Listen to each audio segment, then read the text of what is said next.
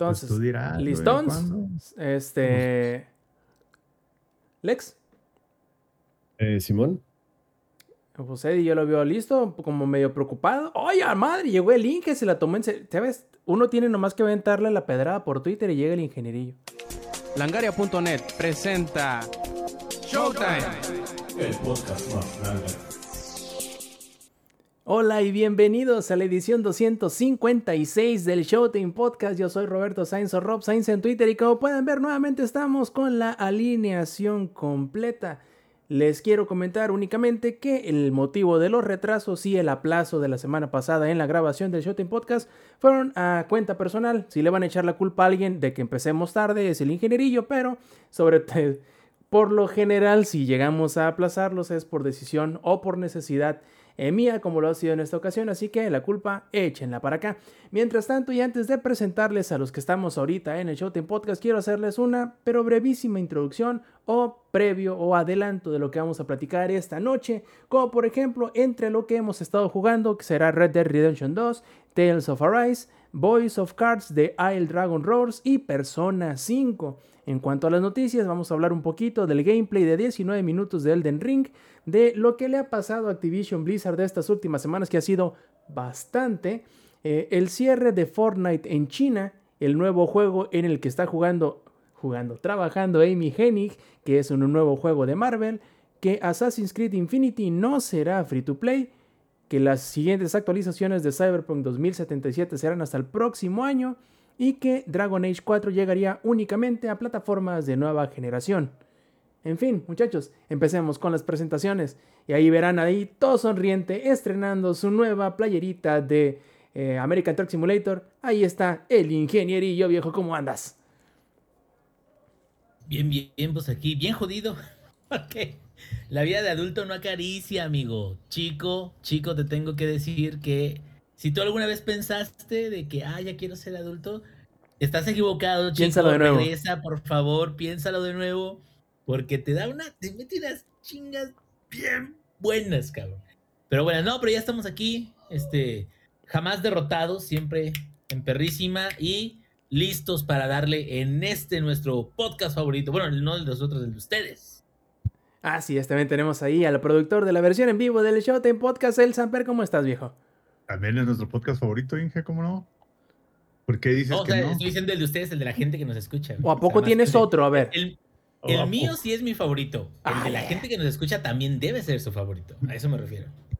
Y sí, concuerdo con el Inge, güey. No saben, güey. No saben, güey. O sea, Yo sé que usted dice es que ya quiero ser grande, güey, para que poder hacer lo que quiere, que mi hermano me regañe. Sí, esa es una de las ventajas contra los otros 18 puntos tan negativos, ¿no? Entonces, eh, Pagar renta, pagar impuestos, pagar hacer renta, tu propia pagar- comida, trabajar, güey. trabajar, este, güey. Tenés que esforzarte en el trabajo, güey. A mí ya se me acabó esos, esos tiempos de hueva. Ahora en mi nueva posición me están poniendo una reverenda madriza. Impresionante. Así me la están poniendo. Pero nos estamos divirtiendo y aquí estamos listos para este. Sams, Eu. Pero como que nos coordinamos, ¿no? Como que justo Sí, ahorita sí. a todos, cabrón, a todos, "Sorry, hijos de su perra madre. Ahora Para que van a anden ver queriendo que- grabar podcast al rato y nosotros así, oh. Sí, sí, y sí, ¿eh? O sea, como ahora sí que, así como, la, como luego las mujeres, nos sincronizamos. Nosotros, ¿qué? Los pinches trabajos, güey. O sea, no mames. sí, vamos a querer andar ahí sufriendo los tres pendejos. Claro que no. Ay, Dios. Y bueno, espero yo en, un- un- en una nota un poquito más, este, ¿cómo decirlo? Optimista. Saludo. Alex Viejo, ¿cómo estás? Hey, ¿qué onda, gente? ¿Cómo están? Eh, bien, bien, bien. Sí, también acá de este lado nos está tocando la chinga. Porque por el cambio de horario, yo ahorita estoy entrando a las cinco y media de la mañana a trabajar. Entonces, sí. Ah, sí, efectivamente no hay, no hay nadie de nosotros que esté descansando y cosillas así, pero bueno. Eh, Bueno. cansado, también cansado porque ayer por fin me fui a fiestar después de no sé cuánto tiempo y ya estoy viejo para eso, amigos. ¿La cruda del, del chaborruco ya? No es, Pero no antes- es cruda ni siquiera, güey, porque... Ah, no, pues ¿Eh? espérate, a la cruda del chaborruco, güey. Antes, antes, ¿qué tal, güey? O sea, 5 de la mañana, güey. Vamos a amanecernos, no hay pedo. Y ahorita, cabrón. No, o sea, el problema no es en ese momento, el problema es al día siguiente, ¿sabes? O sea, ayer sí, perreando hasta el suelo, güey, y todo, y así. Y hoy fue exceso de perreo porque es como de, güey, ah, me duele así las pantorrillas y todo. Y eso que hago bici y demás, pero bueno. Sí, amigos, ya, ya, ya uno está viejito ya.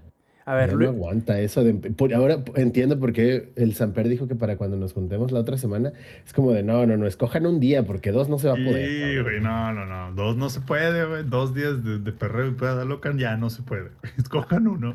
acá te dicen Lex en el chat, Jefesto Mar dice, ¿qué? ¿No te llegó el correo de que los 30 con la fiesta de las pendejadas de que yo no se puede? La lista. el domingo, lista. el domingo me llega ese memo, supongo, ¿no? Ah, sí, ah, pues sí, cierto. sí, cierto, sí, Todavía no sí. pones el pie en el tercer escalón, ¿va? No, no, no, hasta el domingo, hasta el domingo me ha de llegar el memo. No, Na- no. Nada más que, que, que son como los escalones de, de las pirámides de Teotihuacán, güey. Ya Los primeritos bien cortitos y ya los últimos son unos pinches madrazos. O sea, cada vez que subes un escalón es como haber subido 40 de los de abajo. Dejo, no, pues. Así como que la neta no dan ganas de seguirle en este pedo, pues bueno, ¿qué se le va a hacer, no? Ya estamos aquí ya. A ver, lo voy a intentar una vez más. A ver si, con- si tenemos un poquito más de optimismo en el último o en la última presentación. No por ello menos importante, pero a ver, Eddie, ¿cómo estás, viejo? Al- Alégranos la noche, Eddie. Ah, estoy muy feliz. ¡Eh! La verdad, bueno, yay. Dos cosas. Ya me dieron mis cosas para home office, entonces Eh, voy a recuperar cuatro horas de mi vida todos los días. O hasta seis, porque, híjole, eran unas... Y ya, y ya no tienes que rifártela con el Brian todos los días. Oye, Sí, y güey. deja de eso, ya no se tiene que arriesgar cuando vaya a ver Showtime Podcast, güey. Que, que no, hombre, se, se, se trepaba encima de la gente Lady para salir del metro, güey, así. No, cada, vez- cada vez que, cada vez que tomaba el metrobús, espérate, cada vez que tomaba el metrobús de regreso era Shrek 2. I need a hero. Y así me ponía la música y en chinga. Así llegaba más rápido. Cuenta la leyenda que Lady alguna vez incluso mordió a una señora en el brazo, güey, con, con tal de salir. Esti- Eso, Estimado y distinguido de mexiquense, si usted escuchó a alguien en el metro decir, ábranse a la verga, soy podcaster, ya saben quién fue. Ya fue, saben ya quién fue. fui yo, fui yo. Eso y que hoy tuve una entrevista para otro puesto, para otra campaña. Y pues, si todo va bien, mañana me dicen qué onda. En pocas palabras, la próxima semana estará repitiendo lo que nosotros cuatro dijimos. Este, sí, sí, porque va se llama implementación. Este, si todo sale bien, se llama implementación, es que van a meter una nueva campaña y yo voy a ser parte de eso y eh, no es como capacitación normalmente, no, es como que es lo que te enseñarían para que tú dieras la capacitación, o sea, es algo más mamón. Y fue cuando dije, "Mm, no sé en qué pedo me metí, a huevo. es algo importante. Creciste, güey, es que no te Algo- metes, te Dice- metieron, güey. Y se le A dije, ¿en qué, ¿en qué momento? ¿En qué momento pasó esto? No sé, pero pues, enos aquí. Pero sí, todo bien. ¿Y tú, Robcito? No, Eh. Lo Mejor ahí lo dejamos. no, no, voy a, voy a dar la, noticias, ¿no, voy, voy a dar la versión tranquilita, que es bueno, cansado, este, con el síndrome prevacacional a todo lo que da, con hambre, con sueño, con calor, pero eh, fuera de eso, todo bien. Lo bueno es que hay salud, es lo importante.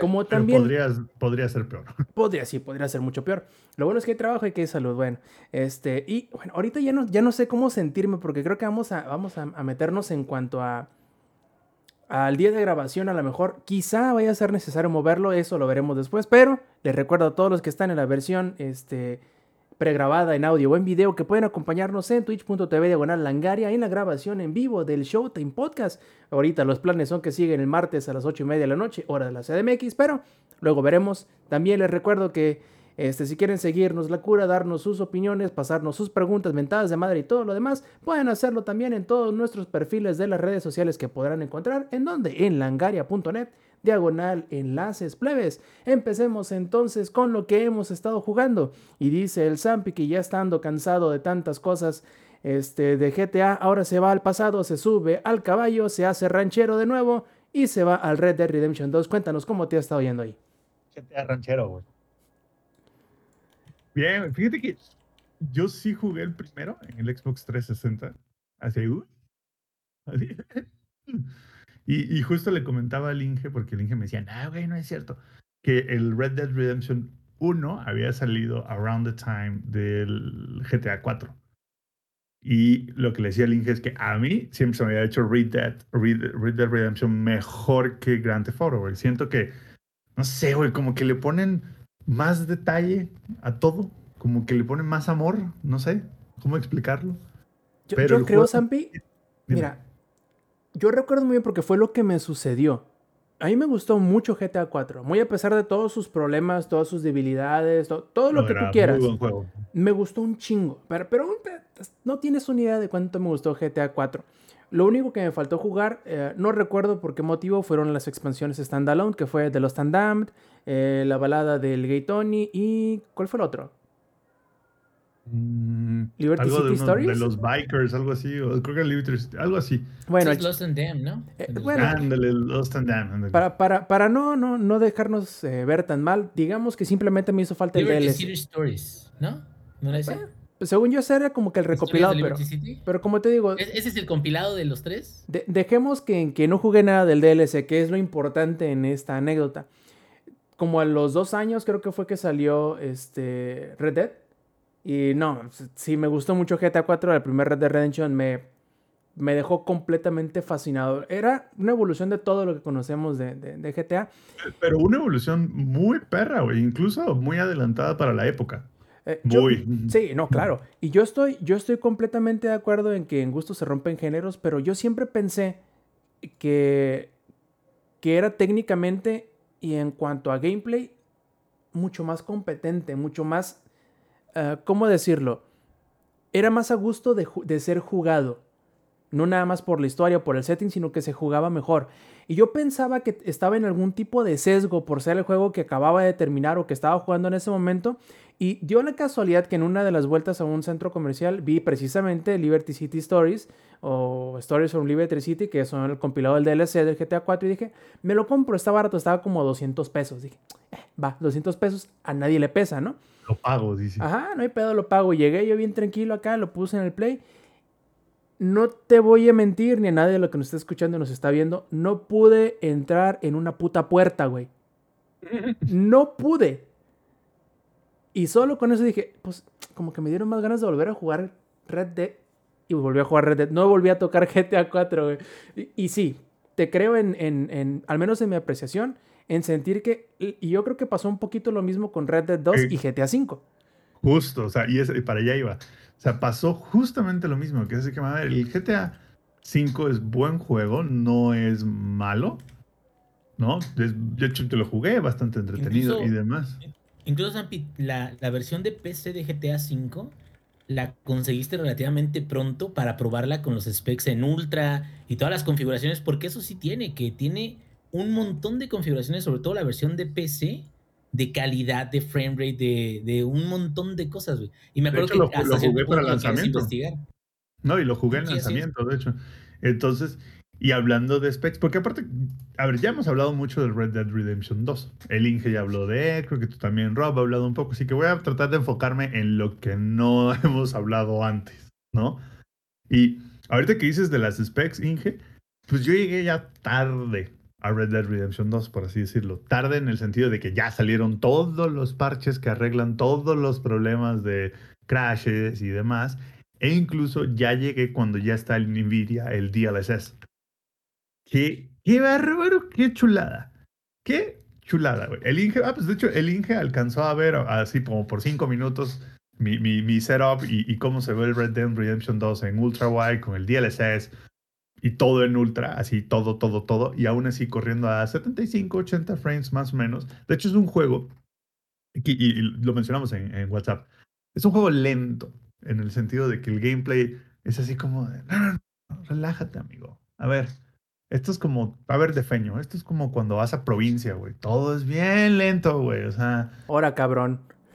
es, es así como de, va- va- vas a una panadería ahí en, en- en provincia y es como de, agarran la voz. Pero, güey, en eso está el disfrute del juego. justo, Es justo, como, le echan un pan.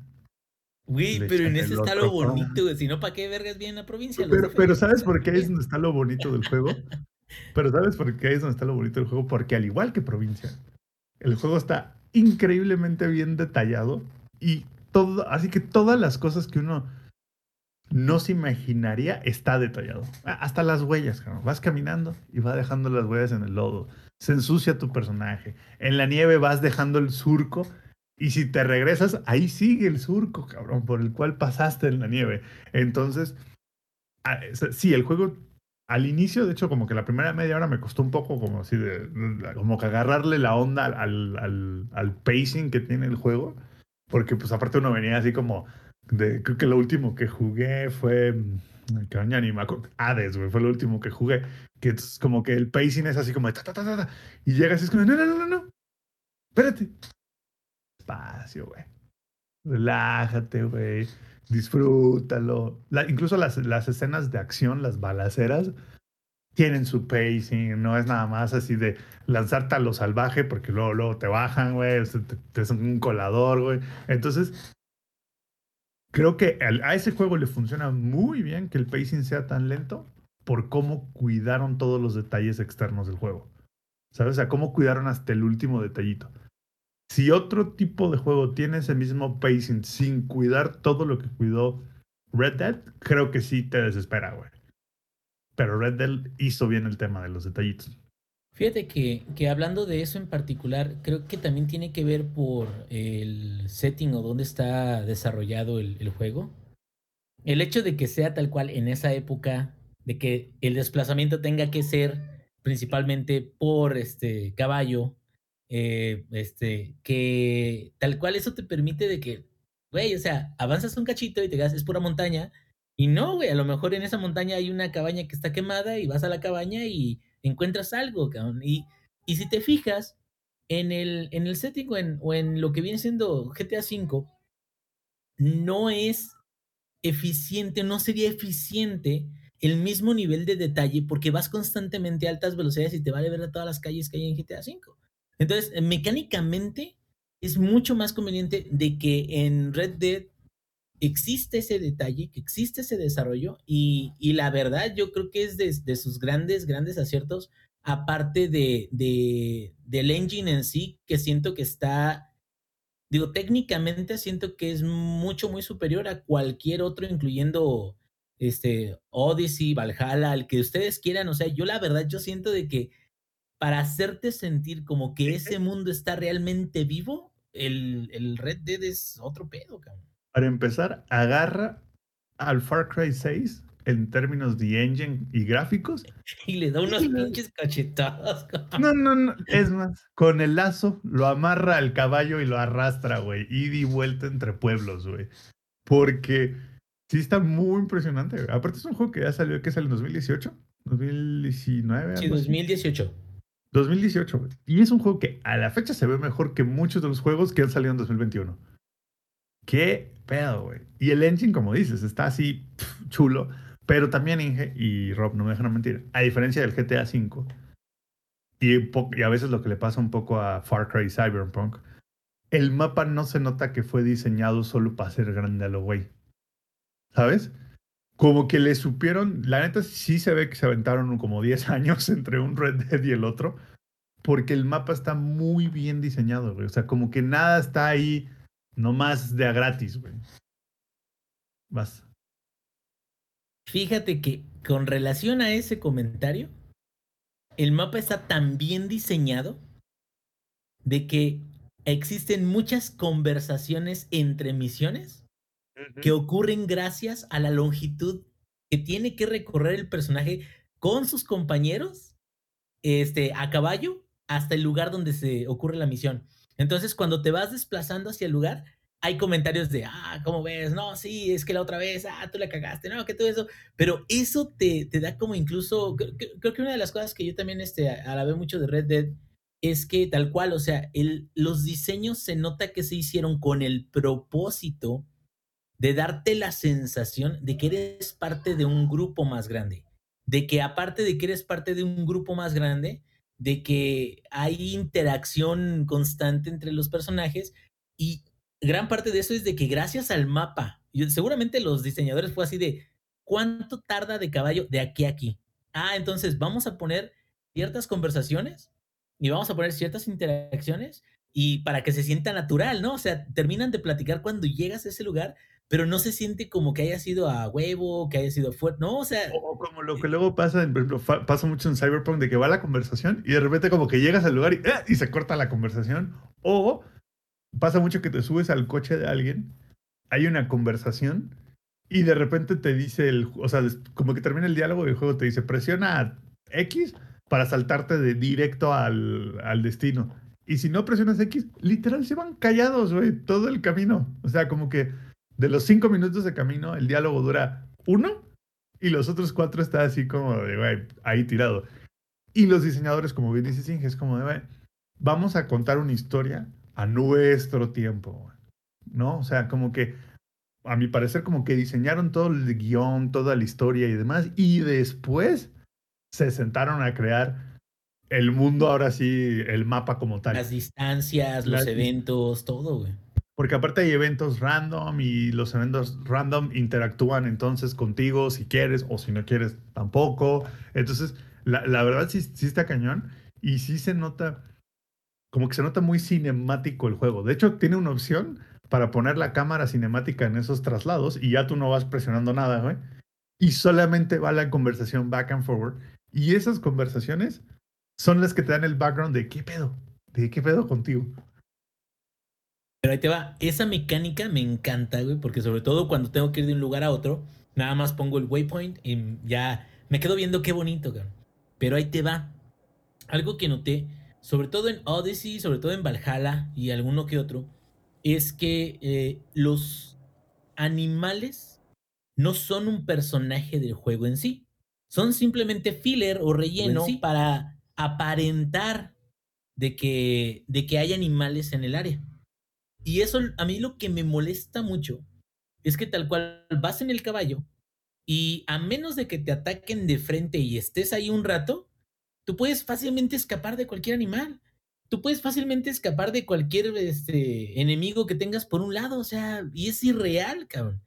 Acá en Red Dead tú pones la camarita cinemática en lo que vas de un punto a otro, güey, y si escuchas un lobo y no te pones al tiro, güey, te Eh, baja y te parte tu madre, güey. Porque aparte se te espanta el caballito, güey. Y el caballo se espanta y te tira, cabrón. Que por cierto, la mecánica del caballo no hay otra mejor que esta, güey. La Ah, neta. no o sea, no, Está mejor, está- no está hay. mejor el caballo en Red Dead Redemption que los coches en Cyberpunk. güey. Así de sencillo, güey. Exactamente. No, mil veces más, güey. Y ahí te va. Está incluso mejor que el Bredo de Zelda. Porque en el Bredo de Zelda hay una mecánica similar donde tú adquieres caballos, vas teniendo como un cierto vínculo con ellos y mientras tengas más vínculos son, son mejores, ¿no? Pero el problema de Bredo es de que no siempre puedes llamar a tu caballo, eh, bueno, no, no es de que no siempre lo puedas llamar, sino que eh, a veces lo dejas y la forma de recuperarlo es inmediatamente a un, a un establo, este, pero necesitas hacer viaje rápido, no pueden... Y creo que algo que le da Dead es... Cada caballo tiene como su personalidad, güey. O sea, es, es Hombre, extraño tiene su nombre y sus stats, güey, cada sus uno. nombres, sus stats, y se te puede morir. Y si se te muere el caballo, y hay un reanimador de caballo, un- una bebida, pero si no le no tienes ese reanimador de caballo, el caballo ya chingas madre, güey. Tal ¿Y cual, tú? o sea, pero for good. Y tú también, porque de aquí a que te encuentres a dónde, o sea, como caminando a tu siguiente destino. No, y, y el punto es ese. Creo que, como dices tú, hicieron, queremos contar esta historia o serie de historias y quests chidos y quests locos, porque también hay algunos que están medio ridículos. Queremos hacer esta experiencia. Ahora, sobre eso, ¿cómo ajustamos los mapas? ¿Cómo ajustamos los este, ambientes o biomas o lo que le quieras decir? ¿Cómo lo adecuamos para que la historia se sienta como queremos que la sientan los jugadores, güey? Y creo que eso es para mí la maravilla técnica, porque la maravilla técnica es combinar o ejecutar correctamente todo lo que es el desarrollo con lo creativo o con lo que te quieren hacer sentir. O sea, como que eso no cualquiera lo puede lograr y un juego tan grande, pues peor, cabrón. O sea, No, no, se, si- no se siente No que. sé. No se siente que, que así como teníamos este mapa, teníamos estas ideas, ajusten una historia a esto. Así es al el Far Cry, revés. Eh, justo- Far Cry es Tenemos una fórmula. pinche bola de mapa. Métele cosas, güey. Métele eh, outpost. Métele este Y así misiones también- o Y así peleas de gallos. lo- los Assassin's Creed también son así ahorita. eh, nada más de que los Assassins utilizan la escala de lo que es el mapa normal. Bueno, de un- una, una escala de- del mapa tal cual real de, de la locación. Creo que son muy buenos como para poner ciertas este, landmarks o ciertos puntitos que existen ya, pero no meten nada más tal cual, o sea, cosas por el hecho de que tienen que rellenar el mapa. O sea, el mapa no fue parte de decir, es que en este lado queremos contar estas historias, sino fue un, ¿qué ponemos aquí, güey? No, pues este, pon un- una torre y, un, y una banda de, de bandidos. Ah. Y aquí, Y, y una quest de matar a todos aquí en este pueblito. y esas se repiten, y se repiten, y se repiten, y se repiten. Ah, que la ver, no, está cabrón. Pues yo creo, Sampi, entonces que nos vas a seguir contando tus historias del rancho de aquí en adelante, porque igual no le has metido tantas horas, me imagino, como Nada Te hubiera más gustado. como unas, como unas 15, no más hasta ahora. a su madre, ¿no? ¿Qué más Ah, quieres? me faltan otras como 50, ¿no? Sí, fácil, fácil, está pendejamente largo. Me acabarlo me faltan otras 50, cabrón. Y yo, yo creo que lo interesante vas a- va a ser cuando llegues a un punto de la historia vas a decir, creo que este pedacito como que pudieron habérselo ahorrado y quizá no hubiera pasado mucho. Lue- Luego vas a llegar, yo creo, a ese, a, a ese lugar de la historia. Así es, así es. Y no sé, Eddie, ¿estás listo? Porque quiero que nos platiques de ese curioso juego del, de Yoko Taro que conocemos como Voice of Cards, The Isle Dragon Rolls. Me encanta porque es un, es un título tan japonés que nada más porque está en inglés como que eh, despista un poco, pero no tanto, porque es una... Es un puño, es un puñado de palabras que parece que no tienen nada que ver entre ellos, nada más tirados a la pared a ver cómo se acomodaban, que es, eh, es una sarta de pendejadas, pero eso no quiere decir que el juego también lo vaya a hacer. A ver, cuéntanos. Sí, de hecho es como cuando están en el, en el modo conceptual y que avientan un chingo de cosas al, al pizarrón y lo que se haya pegado, dicen, sí, a Exacto. huevo. Porque, de hecho, este, ahorita estaba este, buscando el juego, eh, más que nada los nombres del productor y del diseñador, y me empecé a, a analizar el nombre del juego. Dije, The Isle Dragon Roars.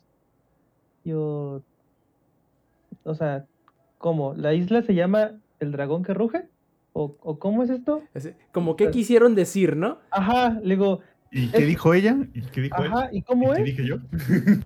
¿Y qué es lo que dijo? Y ahorita llega Camilla y dice, Your mama. Y dices, "La Pregúntale verga". a tu mamá. le- Ajá, ask, your, ask your mom. Y así de, ok. Pues, eh, pa- Voice of Cards para los compas. Vamos a llamarle Voice of Cards para los compas. Este, mira, vamos a ponerlo acá porque no me gusta que vean mi papada. ¿va? Así. Este, pues básicamente Voice of Cards es un juego de RPG. Tiene la pinta como que es un juego de cartas, em, porque pues literal se ve que es un juego de cartas, pero es una extraña combinación entre un RPG con un Dungeons and Dragons. ¿Por qué? Porque pues, hay dados, hay cosas RNG. eh, Oye, bebé, Dungeons and Dragons es un RPG. ay, no, pero ¿cómo? Creo que Eddie se refiere a que una combinación entre un RPG como el juego, o sea, el Ajá. videojuego, y un, y un- y Dungeons and Dragons como el juego de mesa con dados y todo eso. Ajá, o sea, eso, a eso me refiero, lo siento. Y de hecho también, este, tiene algunas cositas que me recordaron mucho a Magic. eh, ahorita que vine de mi expedición de ayer de Puebla y que vine con todo el conocimiento de Magic que pude absorber en esos, ¿qué fueron? ¿Tres, cuatro días, Lex? Entonces, este, pues fue muy bonito eh, ver ese, eh, estar jugándolo. Lo he jugando bastante, creo que ya llevo como unas, bueno, de lo poco que he podido, pero he llegado nada más a jugar Voice of Cards porque afortunadamente está para el Switch y se juega muy bonito. Y de hecho, hay algo muy bonito que quiero empezar con esto, es que todo el juego lo puedes jugar así, en la tableta. O sea, puedes quitarle los controles y todo lo puedes jugar este con los botones. O sea, no, no tienes necesidad de este de los Joy-Cons ni nada. Y de hecho hasta se siente más cómodo. ¿Por qué? Porque en el mapa puedes apretar una parte de donde ya exploraste y te mueve automáticamente allá. Porque no tiene, básicamente no tiene viaje rápido, pero sí puedes moverte rápido durante todo el mapa. Lo había tuiteado y el juego tiene una, mm, una característica que cuando ves el mapa, en vez de que todo esté oscuro, son cartas volteadas, boca abajo. Entonces, este, mi ser, mi cabeza dice, tengo que, tengo que destapar todas las cartas, o sea, tengo que ver qué es lo que hay ahí, porque se ve mal una carta volteada ahí, o sea, porque todo el mapa no se ve bonito. Y pues eso en parte a mí me, gusta muchísimo porque te ayuda a explorar todo el mapa. Y encuentras tesoros, subes de nivel, encuentras a los monstruos. Entonces está muy padre. Ah, la historia eh, todavía no me cacha al 100%. Los personajes tienen una muy bonita evolución. Literal, ¿cómo puedo explicarlo? Eres el típico chico, o bueno, no se puede decirse típico, sino que pues el chavito que quiere una aventura y quiere hacerse de renombre y nada más piensas en ti mismo. Y tienes a tu compañero que parece un ajolote gigante, lo cual lo amé. Está muy bonito, está muy chistoso el personaje.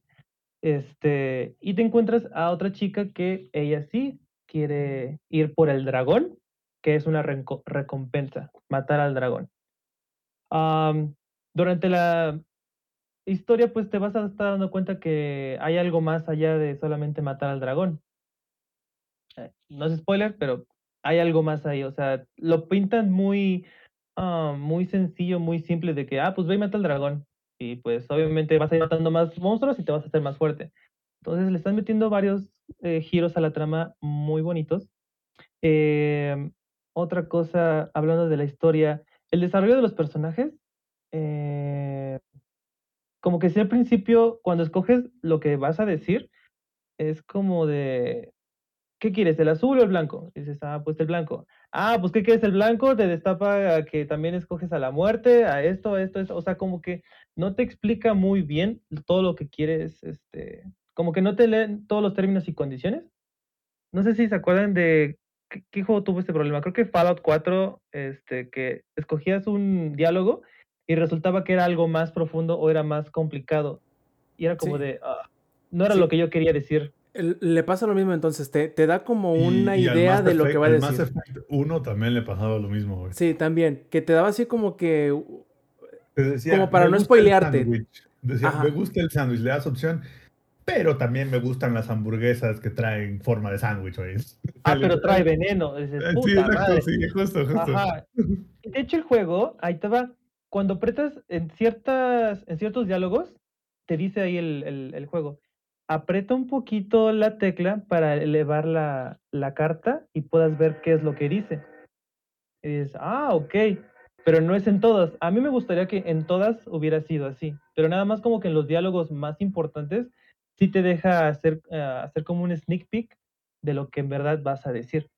Y dices, ok, va. Eso me gustaría que hubiera sido como que en un 80% de los diálogos, mínimo para que supieras bien qué decir, y no en un literal. Esa opción nada más la he visto como unas cinco, seis veces, y eso creo que estoy exagerando. En verdad es muy poco. Pero pues se ve que es en las partes cruciales. El sistema de recompensa está chido.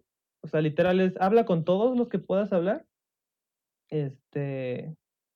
Ah, no, bueno, antes de meterme eso, perdón, regresando a los personajes. eh, no solamente son tres. Vas a ir reclutando a más personas y cada uno va a tener, obviamente, sus habilidades, sus perks. Hay unos que son más de ataque, hay otros que son más de defensa. Nada más puedes tener tres al mismo tiempo, pero cuando van subiendo de nivel, eh, van desbloqueando más ataques. O sea, no es como Pokémon. eh, yo Pokémon es mi base de todos los RPG, entonces se joden. Yo, así lo que, así, es como yo lo veo todo, entonces lo siento. Entonces, cuando subes de nivel, no eliminas un ataque y ya no puedes volver a poner ese ataque. No, o sea, los tienes como tu, mm, tu backup Entonces, antes de una pelea, puedes cambiar los ataques y puedes hacerlo como más te plazca. Algo que sí me gustó es que el personaje también va evolucionando. O sea que cuando sube de nivel, mis personajes hay uno que dice que ya es inmune al parálisis o ya es inmune al veneno. Entonces ya se queda como un efecto pasivo. Entonces, pues ya ahí este, ¿cómo decirlo? Si ves que te ves, te, tienes que meter a un bosque, pues ahí vas a ver que hay puros güeyes que envenenan. Entonces, pues obviamente pones a este personaje y así. Entonces, eh, está muy padre. Am, ¿Qué otra cosa? Los personajes. Hay daños elementales, que de hecho he estado leyendo y concordamos todos en que el juego es pésimo para decirte qué, qué, este, qué personaje es débil contra qué cosa. Y es más que nada prueba de error. Y un poquito de lógica. Si el personaje es rojo, es de fuego, y que le hace daño, pues el hielo o el agua. Si es verde, Como, como Pokémon, el original. ah, Sí, como Sí. Pokémon, los, los primeros no te Sí. explicaban mucho, pero era así como de, sabes que el eléctrico no le hace nada a la piedra, pero el eléctrico se chinga el de agua y el de agua el de fuego. ¿No? Como que era, hecho, sí. hasta cierto punto era intuitivo. Ah, y de hecho sí, o sea, te digo, to- me he estado basando en, en Pokémon y es como, ok, sí, tiene algo de lógica, pero si hay unos personajes que en verdad son bastante neutros y no sabes qué le hace daño. Entonces también sigue siendo prueba y error. Entonces ahí tienes que estar qué onda. Ah, la variedad de personajes no hay tanta. O sea, básicamente cuando llegas a un dungeon son los mismos una y otra vez. Ahora te llegan de a tres, te llegan de a dos uno pero bien mamado, este, dos pero bien mamados. Luego hasta las cartas, cuando se pintan de color rojo alrededor, es como de verga. Ahí viene uno bien cabrón. Y pues ya, ¿no? Este, continúas. Am, el juego está muy padre. Este, bueno, el sistema de juego está, está padre. Eh, algo que me recordó a, a Magic es que cuando vas a hacer ataques especiales, al lado del ataque hay dos gemas, o digámosle diamantes. Entonces, cuando vas a necesitar hacer esos, esos ataques, en tu cajita de diamantes tienes que sacrificar esas dos, o tienes que sacrificar lo que te pide ahí. Entonces, pues ya lo sacrificas y ya puedes atacar. Y cada vez que va eh, tu turno, eh, por cada monstruo que tengas, por ejemplo, ¿cómo te lo puedo explicar? Ah, tienes tres monstruos, empiezas con nada más una gema. En el primero no usas una gema, en el siguiente, como ya te toca otra vez, ya tienes ahora dos gemas.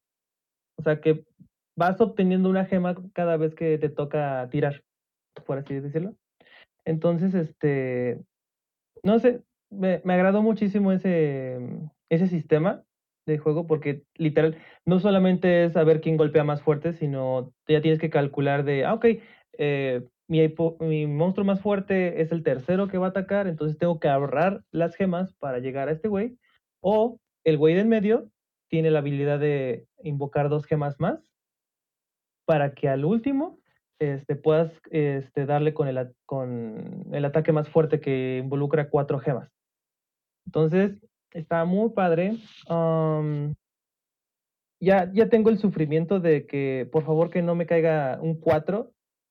Quiero un 5 para arriba. Entonces, es- está, eh, ya, ya sé lo que se siente tirar dados y que nada más te caiga un 1 o un 3 y al oponente le caiga un 10 y dices, verga, ataque crítico, ya valí madre. Este, está, está muy bien. Am, y hablando ya de los dados, eh, no sé si te enteraste, Rob, pero eh, hay un DLC especial que es de Nier Automata, que es que cuesta como 130 y tantos o 230 y tantos, no sé, pero es para modificar casi el 100% todo lo que veas del juego.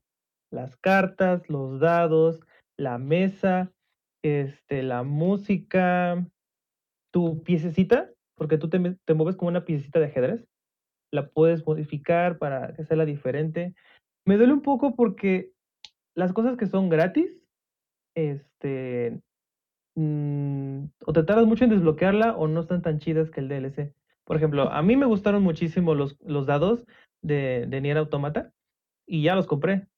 Digo, costan 15 pesos. O sea, pues lo usé con las monedas de Nintendo que ahí tengo. Entonces, pues, este, estuvo bastante bien. Y de hecho sí me está haciendo, me está tentando demasiado en comprar la mesa porque es una mesa blanca de marfil en el juego, obviamente. Entonces se se ve muy bonito. Am, me está agradando muchísimo. Mm, Creo que ya voy más allá de la, de la mitad del juego. Sí se siente más o menos. Eh, no sé cuántos capítulos sean. No quiero decirles. Porque, bueno, spoiler. Entonces, este... No sé si alguien de ustedes tiene alguna duda. Tú, Roberto. Yo, la única duda que me queda, y yo creo que nos lo platicarás en algún programa subsecuente o lo leeremos en Twitter muy seguramente, es en qué momento Yoko Taro, porque siempre lo hace, te va a agarrar el corazón y te lo va a exprimir y te va a dejar hecho una bola de, de- de- de lágrimas y gemidos en, en una orilla de tu, una esquina de tu habitación. Eh, porque siempre lo hace el hijo de la chingada, siempre, siempre. Este, encuentra la manera de hacerlo de menos una vez, si no es que más. Eh, yo tengo mucha curiosidad, pero me imagino, no sé, nunca te pregunté, ¿jugaste alguno de los Nier o Drakengard? No, fíjate ¿No? que siempre quise jugarlos.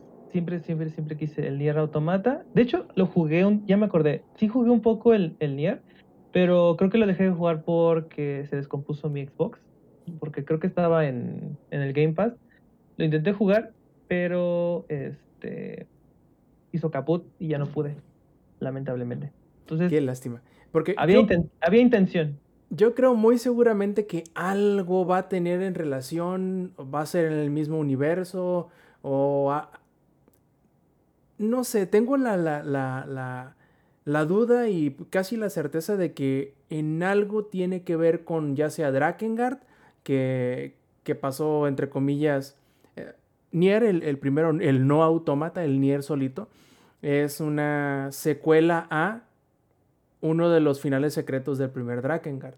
Entonces, yo creo que a lo mejor por ahí va el asunto en que va a haber algún tipo de ganchito, no muy importante, yo creo, pero de menos algún easter egg para los que eh, les gustó la, la- la saga. No creo necesariamente que vaya a ser algún gancho a los otros juegos porque ya son más como, como de ciencia ficción que de fantasía, como lo fue. Drakengard.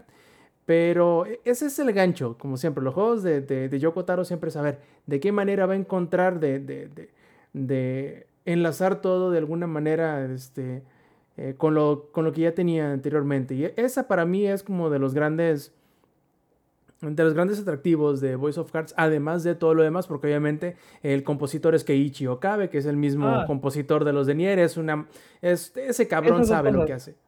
Esas dos cosas, eh, las ilustraciones de las cartas, más que nada de las importantes, ¿sabes qué son las importantes? Porque el marco es negro con oro. Y cuando ves la carta dices, este güey es importante, y empieza, te- empieza a ser un cagadero y dije, "Ah, sí, sí, tiene que ser, es, es importante. Y ves las figuras, ves, o sea, en verdad hay waifu material y hay hosbando material en, en el juego. Están muy bonitos todos los diseños. Te digo que el, el ajolote este que te digo está bien precioso. Y la música fue lo primero que me, que me atrapó. Porque bueno, cuando puse el juego y empecé a ver qué tanto se podía, pues, no sé, o sea, le empecé a moverle a, a los ajustes, lo cual nunca hago. Pero empecé a escuchar la música y más que nada estaban los ajustes porque quería seguir escuchando la música. Y ahí estuve, ahí estuve, ahí es donde me, me di cuenta que podías cambiar absolutamente todo del juego, las cartas, tu figurita, la mesa, todo. Y ahí fue cuando empecé a escuchar la música y, y damn, o sea, está, está bien bonita.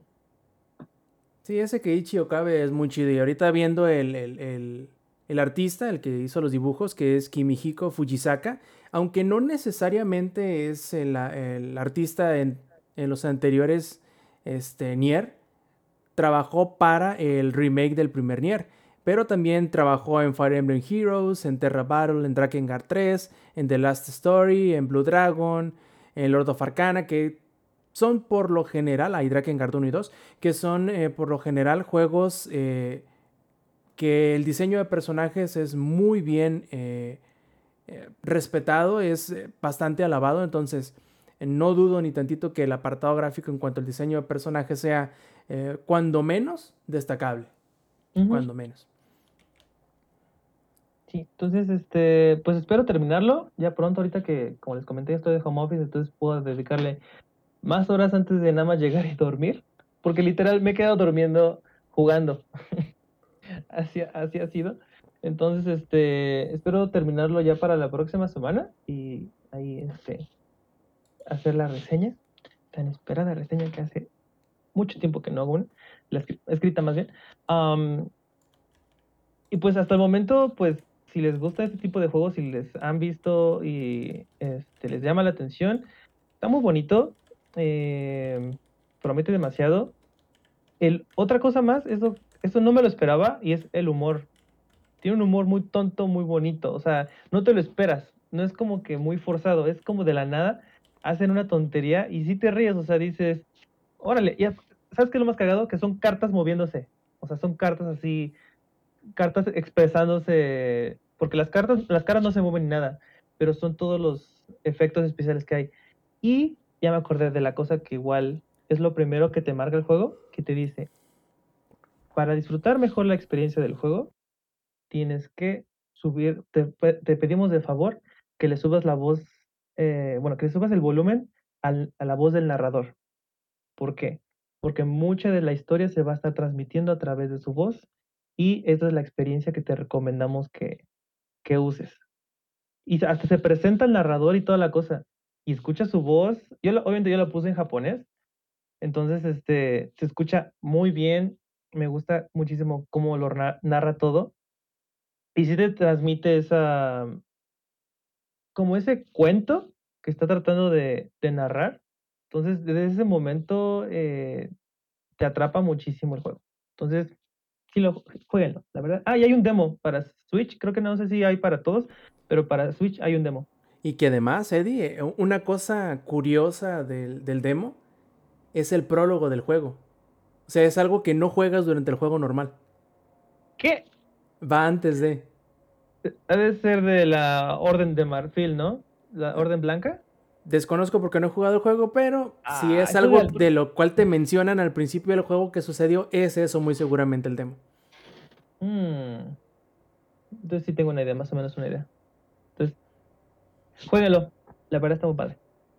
Perfecto. Y otro que le decimos jueguele es al ingenierillo porque la semana pas- antepasada, en la edición anterior, quiero decir, se quedó con las ganas de platicarnos un poquito de Persona 5 porque apenas iba como que queriendo agarrar este vuelo y que llega su chilpayate y le desconecta el modem. Bueno, ingenierillo, ahora sí tiene chance de platicarnos lo que no pudiste la emisión anterior. Bueno, todo esto, si es que en realidad sigues aquí con nosotros, ingenierillo, sigues ahí. Aquí estoy, pero mis chamacos están corriendo, entonces probablemente vaya a suceder exactamente lo mismo que la vez anterior. Este, pero mira, realmente para no repetir lo, lo poquito que, que llegué a, comentar en ese entonces, ahorita voy avanzando, ya, ya este, pasé el eh, Palacio de Futaba, este, que es el cuarto, me parece. Y fíjate que creo que a lo mejor de lo más eh, rescatable de, de lo nuevo que me he dado cuenta, que yo les estaba comentando la vez pasada, no sé si se escuchó o no, que a mí lo que me sorprende mucho es de que todavía en el tercer palacio, todavía te están enseñando ciertas mecánicas de juego.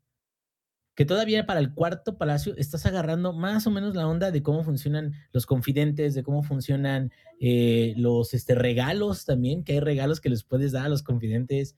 O sea, muchas, muchas cosas que, que de inicio te quedas, bueno, es que si te las presentaran tal cual, así de golpe, pues por supuesto que sería un, eh, algo que incluso te, no te motivaría a seguir jugando, que es un poquito lo que llegué a platicar acerca de Monster Hunter la primera vez que lo jugué. O sea, los sistemas que tiene Monster Hunter puede que no sean los más amigables de todo el mundo uh, de primera vista, pero están ahí por una razón, están ahí por la complejidad que tienen ciertos sistemas de armaduras, de armas, de este, estilos de juego, de, de dijes, de, de, ropa, de, o sea, muchas, muchas cosas que ven ahí. En el caso acá de, de Persona, creo que lo que sí puedo decir es que después de tanto tiempo, sí la trama ya es este como más de un, un, un grupito de, de, amigos, un grupito este de, de, de, gente. Y creo que a lo mejor el único conflicto que yo tendría con persona, y eso depende de cada quien y de cómo lo jueguen y todo eso, el único conflicto que yo tendría con persona es que eh, es muy bueno todas las actividades adicionales eh, fuera de lo que es el combate de la historia principal, ¿no? Canónicamente, los este, ladrones fantasma roban el corazón uno o dos días antes de que se cumpla la fecha de límite de cada uno de, de, los palacios. Entonces se supone que el resto de los días tú haces cualquier otra cosa, ¿no? Sin embargo, en estos últimos dos palacios los he terminado relativamente pronto y me paso el resto del tiempo antes de que suceda algo nuevo en la historia, eh, haciendo mandados o me, me voy con un confidente o me voy con el otro. Y creo, creo, creo, creo que en eso sí siento que la serie de Yakuza es superior. Lo puedo decir con todas sus letras, porque Yakuza tú estás en las misiones principales cuando tú quieres y estás fuera de las misiones principales haciendo tontería y media o los minijuegos o lo que quieras cuando se te da la pinche gana. O sea, digo, cuando estás en medio de una misión principal, por supuesto de que no te vas a salir a jugar un minijuego, o sea, no se puede. Sin embargo, cuando ya te liberan, o sea, tú decides si continúas tal cual, la mayoría del tiempo, digo, no estoy hablando del 100% del tiempo, pero tú decides si continúas o si le das un rato algo de juego, o si haces un, un side quest que no esté tan importante, y creo que a lo mejor no me había dado cuenta porque no había pasado tanto tiempo jugando persona, es que a pesar de que hay muchas cosas diferentes por hacer, muchas de ellas tal cual son eh, conversaciones o son interacciones entre, entre compañeros, son estadísticas que van subiendo y bajando, bueno, este, en este caso mejorando tus este, estadísticas personales, y eso para mí lo que hace es de que independientemente de que son mm, cosas muy variadas, sí creo de que a lo mejor un poquito de historia adicional fuera de conversaciones constantes en esos días que son ya aparte o fuera de, de, los que te estabas preparando para terminar el palacio, a lo mejor habrían mejorado un poquito el ritmo. No estoy diciendo que sea malo para nada, o sea, de hecho me gusta mucho, disfruto mucho el juego, nada más como que eh, creo que siento que no es tan mi beneficio terminar los palacios primero, porque termino sintiendo que espero demasiados días para que algo pase. Si me entiendes? Para que algo relevante suceda. Y de, depende de cómo juegue cada quien, depende de las cosas que hagas, pero también el sistema de actividad de día, actividad de noche, eh, que por cierto en Royal yo no sabía que Royal tienes más cosas que hacer en la noche.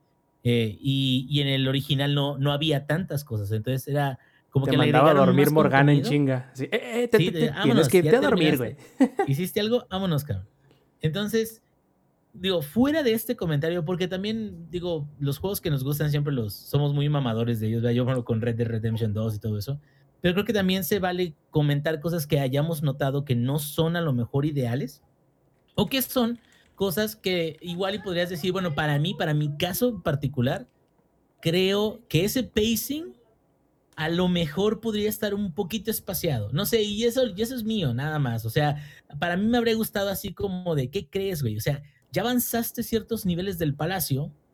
Que bueno, ahora te voy a poner un par de historietillas que te van a entretener dos, tres días hasta que puedas volver otra vez a entrar al palacio para que no, no tengas que o hacer el palacio nada más al principio o hacer todas las actividades al final, porque sí siento que es un cambio de ritmo medio... Eh, este, contrastante, ándale. No, ni siquiera es malo, o sea, simplemente es como un contraste entre la parte de, del, este combate y el otro, que también tienes mementos, ¿no? También tienes la sección que son las submisiones de, de atacar, que si te aburres de estar haciendo las cosas, te puedes meter a mementos a terminar misiones, a conseguir este ítems o lo que sea, que también es muy válido. Pero, pues no sé, o sea, como que a, lo que voy es, es, es muchas cosas que, que este que se integran y que tienes que como que irlas balanceando. Y me siento un poquito como un este cómo se llama eh, malabarista no como de ay tengo un montón de cosas que hacer. Cuáles serán porque también tengo esa manía yo y eso es personal también. Tengo la manía de qué será lo mejor para la forma en la que estoy jugando qué será la mejor decisión que tome. O sea qué me va a favorecer más para más adelante que los ataques sean mejores no entonces, realmente yo no juego 100% por la pura diversión de decir, ah, ya pasé el día, sino es, o sea, a lo mejor lo voy a pasar, pero lo voy a pasar con algo que me beneficie. eh, no sé, un, un, confidente, subirlo de nivel, o a lo mejor conseguir un ítem que es algo que me va a dar más daño o me va a proteger más o cosas así. Y, creo que a lo mejor todo eso ya en conjunto hace que la experiencia no sea tan suave como podría ser, que digo, eso ya depende de cada quien, de, de cómo, cómo, cómo se pasa en el juego. Fuera de esto, reitero, está muy chulo el juego, es como un anime tal cual, güey, de Coming of Age. Es un poquito harem, güey, eso es así como que me quedo, lo que te dé tu gana, güey, eres el chico más guapo de Tokio, güey, que siempre lo voy a envidiar, por cierto. Pero este, creo que está, lo que está excelentemente bien logrado y lo que conforme va pasando el tiempo me sorprende más, es que hay una cantidad endemoniada de diálogos este, tal cual, o sea, a, con voiceover, una cantidad endemoniada de diferentes cosas que pueden pasar según tus decisiones. Este, o sea, como, como que, o sea, cosas por hacer no se te van a acabar. Creo al que, contrario. Mi problema no es porque, al contrario, tienes, de, un po, diría, un poquito demasiadas cosas que hacer. Pero lo chingón de todo esto es de que a través de todo el juego tienes un soundtrack impecable, cabrón. Pero impecable. Creo que es de los. Es más, no nada más es de los mejores que he reconocido. Porque, por ejemplo, el de, el de Hades, güey. El soundtrack de Hades está bien mamón, güey. Pero chingón, güey. Y lo hacen al mero pedo y está muy bien ambientado. Este también, güey. Pero creo que también no es nada más de que esté bien el soundtrack, sino que creo que también las rolas son extremadamente identificables. Oye, eh, Inge, esto me recuerda a algo que no necesariamente te había comentado a ti directamente, sino que es una cosa que he dicho en reiteradas ocasiones, que muy a pesar de que me gustan mucho los personas anteriores, sobre todo los en los que empezó a trabajar Shoji Meguro, que es el, el, compositor, que es el 3, el 4 y obviamente este que es el 5, eh, yo creo que el estilo de música, o sea, el, género de música que maneja Persona 5 y la historia que está contando, van mu mucho mejor de la mano que los géneros y las temáticas de los juegos anteriores. Por lo tanto, a mí muy personalmente me parece mejor el soundtrack del 5 que el del 4 y el del 3. No porque sean mejores canciones, no porque este, eh, si juntas las calificaciones de todas las canciones y las comparas con las anteriores sean mejores, sino porque van mejor con el juego. No sé si... Sí, así es. Yo tengo, el, yo tengo el Golden, de hecho lo acabo de reinstalar porque lo había desinstalado.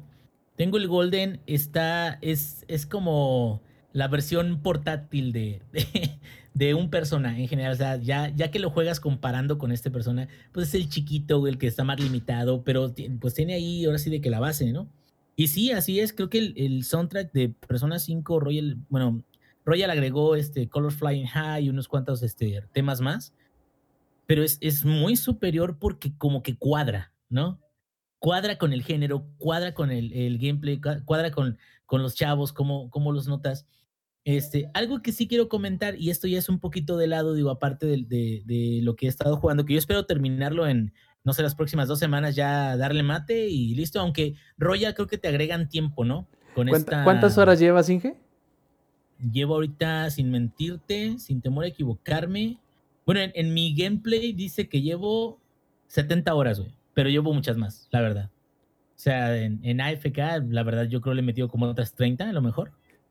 Oye, y se, este... se, me hace que son muchas. Yo no recuerdo que fuese tanto tiempo para llegar al punto en el que dices que estás.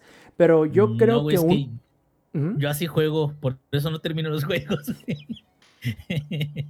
Porque me hago güey, güey, o me pongo a buscar cosas. Y digo, así creo que no me pierdo de muchas cosas. Pero sí, 70 horas para lo, lo que llevo, yo creo. Lo que llevo a alguien que ya sepa el juego ya se sepa mover a través de todo yo creo fácil lo hace en la mitad o menos. Es que justo eso te iba a decir, te iba a decir, yo recuerdo que eh, para donde tú estás yo llevaba como entre 35 y 50 horas a lo mucho, que es más o menos como que el punto de la mitad del juego, sin contar Royal, yo no he jugado Royal, jugué la versión normalita.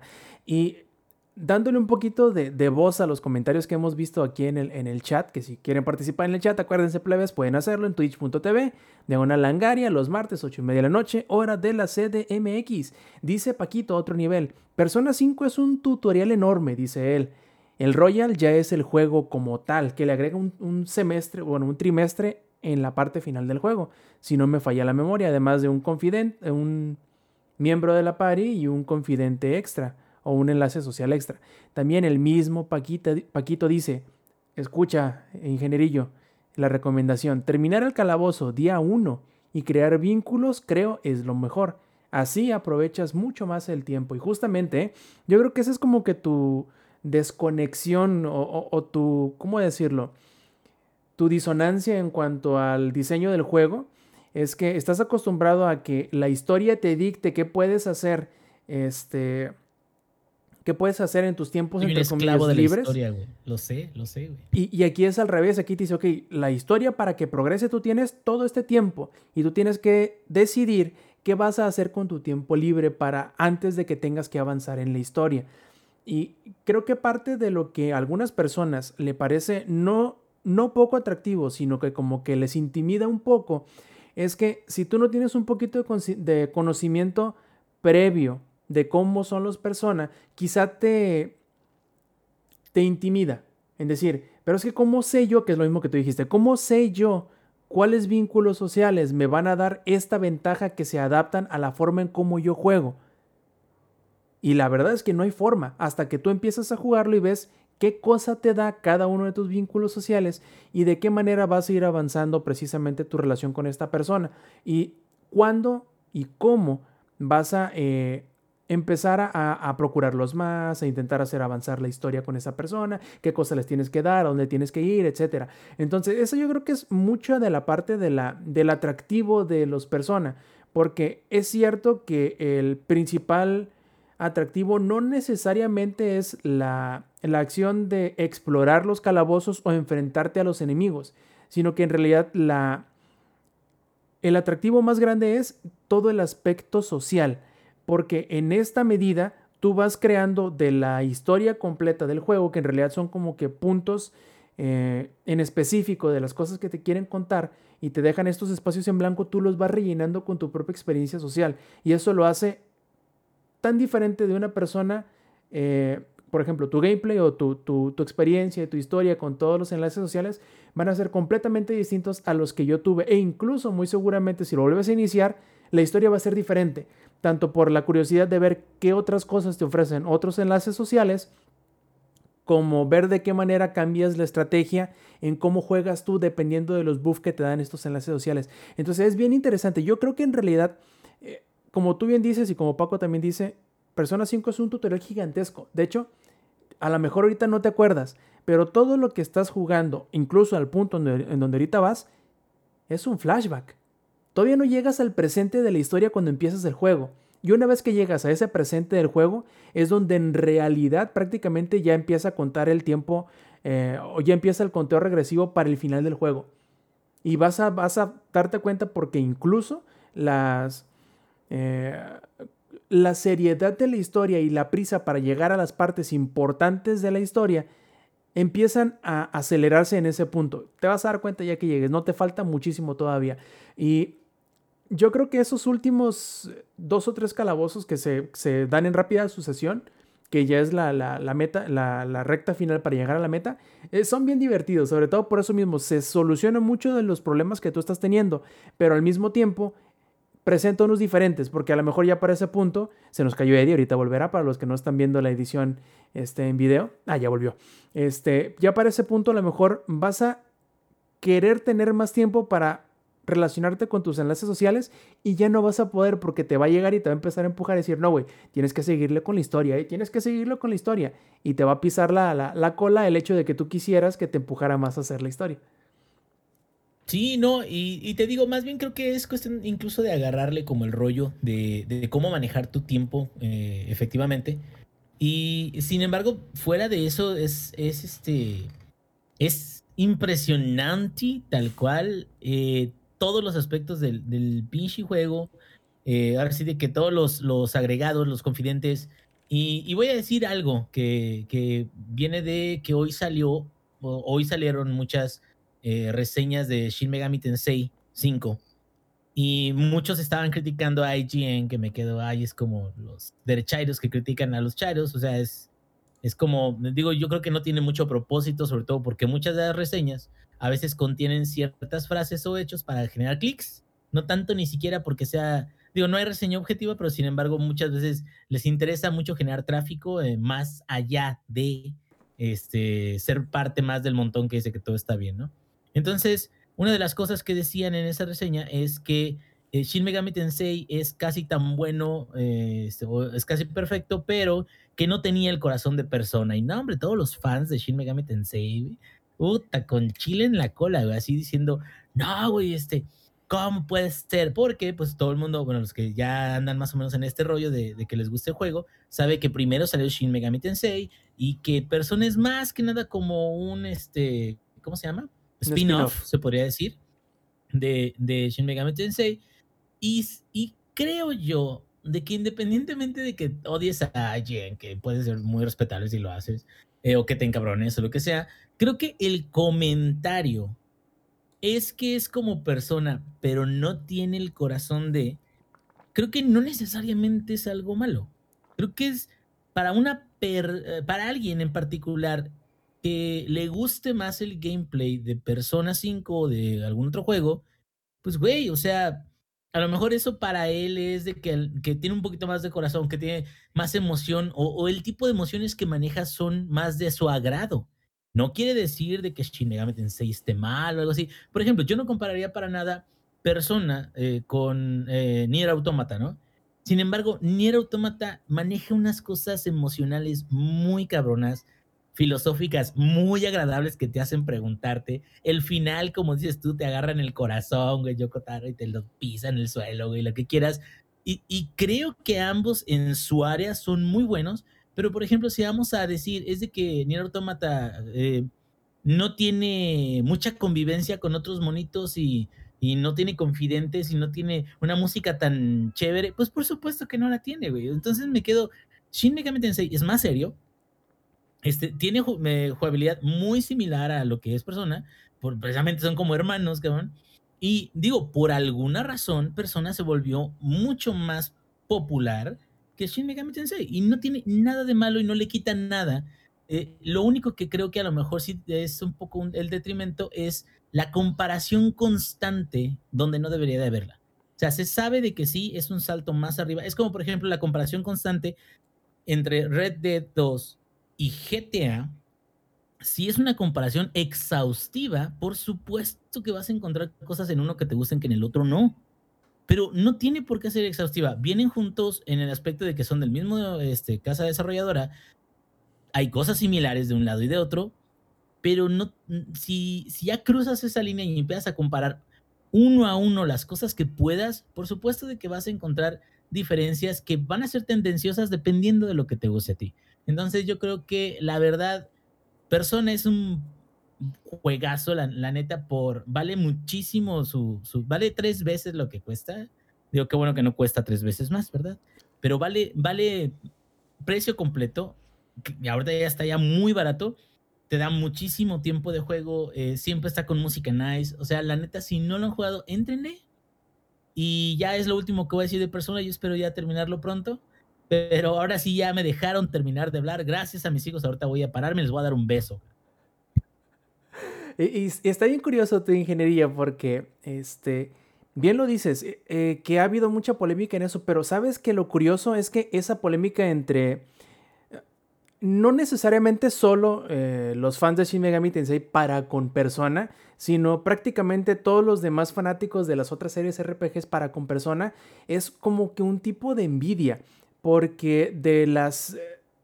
Si ponemos solamente en comparación Shin Megami con, con persona, que uno se derivó del otro, creo que es un poquito como que de envidia la, popularidad tan explosiva que tuvo y que ha tenido y que sigue teniendo persona, sobre todo porque es más accesible, es más fácil de identificarte con la situación, porque obviamente todos fuimos jóvenes, todos fuimos estudiantes, todos estuvimos en ciertas situaciones que te ponen a los eh, personajes principales del juego y eso hace que sea inmediatamente más disfrutable que Shin Megami Tensei, que como que su su característica casi definitoria o definitiva es hacerte sufrir, a veces a lo pendejo nada más por hacerte sufrir a lo pendejo. Obviamente esas personas al ver que hay otro juego que es más accesible, más fácil y más este exitoso, le van a tirar un poquito de mierda. Y obviamente que cuando tú estás viendo un medio tan importante como es IGN, que duela a quien le duela, es un medio importante, internacional, eh, hacer comparación constante con Persona 5 les va a doler. Les va a doler en el orgullo de decir, ¿cómo puede ser que el juego de la serie principal de la cual se derivó Persona esté siendo constantemente mencionado por la persona que lo está reseñando? Que debería saber que no, es una comparación directa. Y como son juegos tan vastamente diferentes, aunque vengan de un punto eh, originario en común, eh, les va a doler la comparación porque siempre, y te puedo apostar, no he leído la, la, reseña, son comparaciones viendo hacia abajo a Shin Megami Tensei o poniendo en un pedestal a Persona 5 en este caso. Que claro, puedes hacer lo mismo al revés, puedes agarrar Persona 5 Royal y hacer una reseña comparándolo para abajo en las cosas que son más fuertes de Shin Megami Tensei 5, que obviamente serán eh, la dificultad, la, el, la dificultad y el reto, el world building, que tiene un world building bien chido la, la, serie de personas de Shin Megami, sobre todo las 5. Este, y las situaciones que el entorno de la historia pone a los personajes. Claro, todo se puede contextualizar de una manera diferente, pero yo he visto siempre que los fans de las series grandes de RPG, como por ejemplo también pasó con, con Dragon Quest 11, también le tiraban mucha mierda a, los fans de Persona 5. Yo creo que es más que nada por la popularidad tan explosiva que tiene Persona 5 y sobre todo por lo escandalosos que son los seguidores de Persona 5 fuera de Japón. Me gustaría preguntarle a, mi carnal Rion Jun que está en el chat, que ya nos aventó ahorita eh, su asqueroso, asqueroso dinero en nuestra cara con 500 bits, muchas gracias, que si él conoce que sucede eso mismo en el fandom japonés, dado que él vive allí en Japón y probablemente conozca un poquito más del entorno en ese, eh, en ese aspecto de la envidia que se tenga en el fandom de, de, Persona y de Shin Megami Tensei. Pero bueno, como dice el ingenierillo, qué bueno que ya platicamos bastante de Persona 5 porque eh, creo que es una es una conversación que a mí me gusta tener mucho porque Persona 5 y Persona muy en lo general, eh, yo creo que para las audiencias, sobre todo latinas, eh, como que ha sido un poquito impenetrable para ellos porque nunca había habido una versión con subtítulos o con el texto en español. Que quieran o no, eh, el hecho de que no exista esta versión y que sea un juego tan denso con tantísimos diálogos, aleja a la gente. Y el hecho de que Royal ya tenga estos subtítulos, este texto en español, hace que por fin sea la versión más amigable para la, región latinoamericana y espero que con eso sea suficiente para que la gente se acerque a una gran experiencia que, como ya lo dijo el ingenierillo y como lo han escuchado en bastantes ocasiones que hemos platicado de persona, Persona 5 resulta ser. En fin, muchachos, pasemos entonces, evolucionemos Cambiemos de persona, pasemos de lo que hemos estado jugando a las noticias de la semana, pero primero me gustaría convocar a ese que estaba tan calladito, a Lex, para que nos dé un resumen más del World Sea. Lex, no sé tú, yo sé que, bueno, obviamente como todos los seguidores de, de League of Legends, yo puedo llegar a comprender a lo mejor que mientras más tiempo dure el Worlds, mejor para ellos, pero no sé, no, me había percatado hasta en este año que Worlds y el, eh, el Internacional, que es el juego, el, torneo de, de, Dota, fueron más o menos en el mismo periodo de tiempo, pero no me había dado cuenta todo el tiempo muerto que hay en las últimas eh, partes del torneo de Worlds y no sé cómo te hace sentir o nunca le he preguntado a alguien que va día a día con el torneo, ¿qué le parecen, por ejemplo?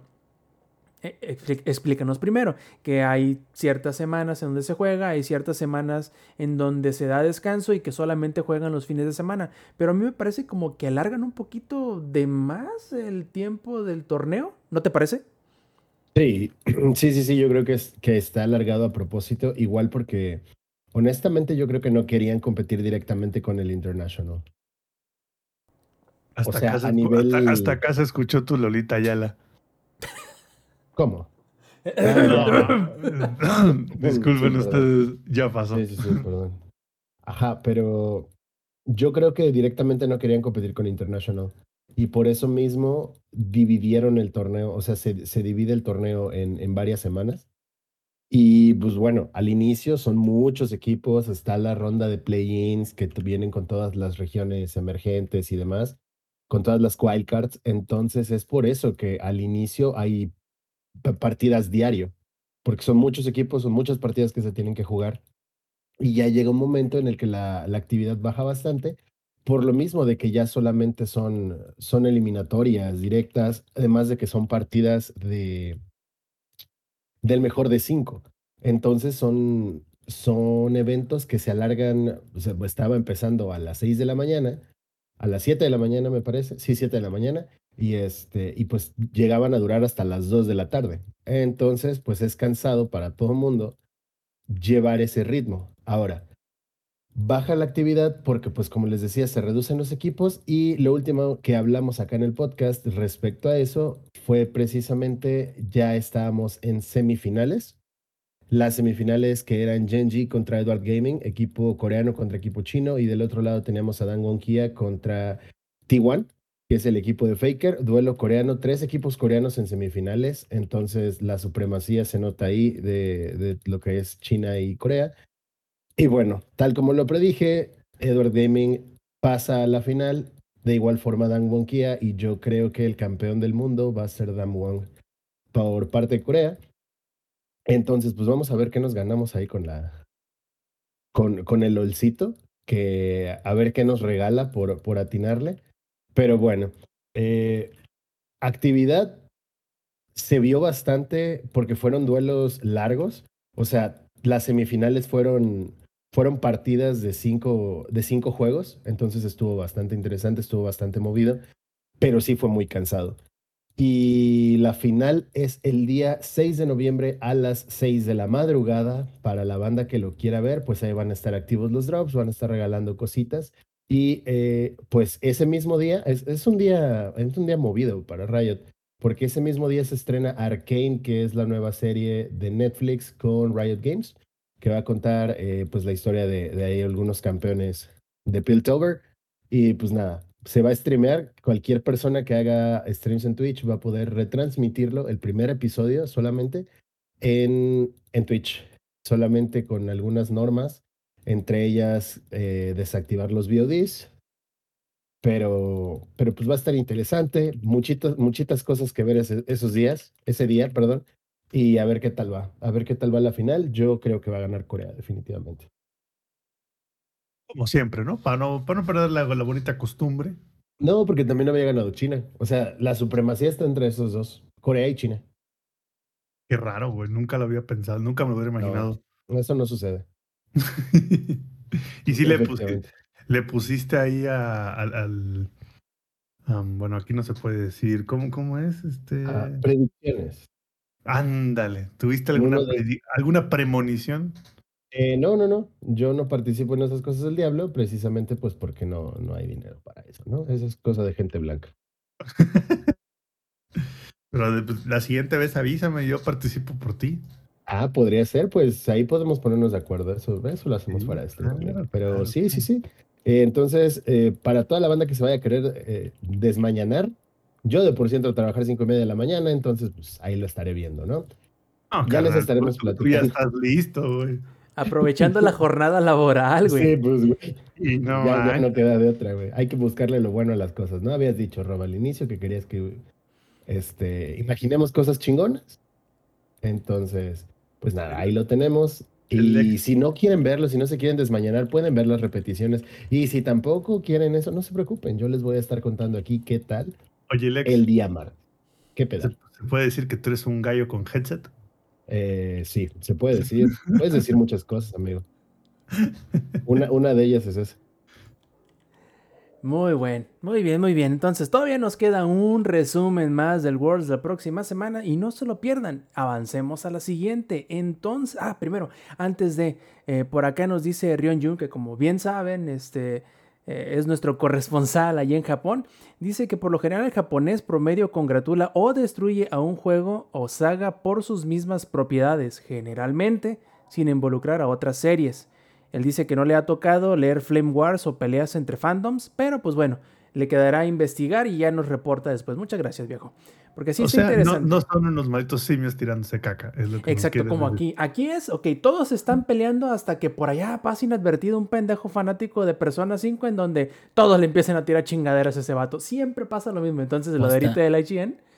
O hasta pelea de consolas, güey. Qué perro oso. Sí, no, o sea, todos los Esa que la- se esa estén es la que peleando. más oso da, güey. No, no, espérate. Es, es un fenómeno bien raro porque no importa cuál sea la pelea de, de- o cuál sea la discusión de videojuegos que esté llegando. Si llega alguien con un avatar de persona, güey, diré infinitamente y rápidamente le llegan los chingazos a ese vato. Entonces, me imagino que la, la molestia es que obviamente como están comparando Persona 5 con Shin Megami Tensei 5, pues ah, ahí está el, el- el- ardor de cola, como, como era de esperarse. Bueno, ahora sí, pasemos a lo siguiente. Ingenierillo, ya que andas por ahí, te pregunto, porque no te había preguntado.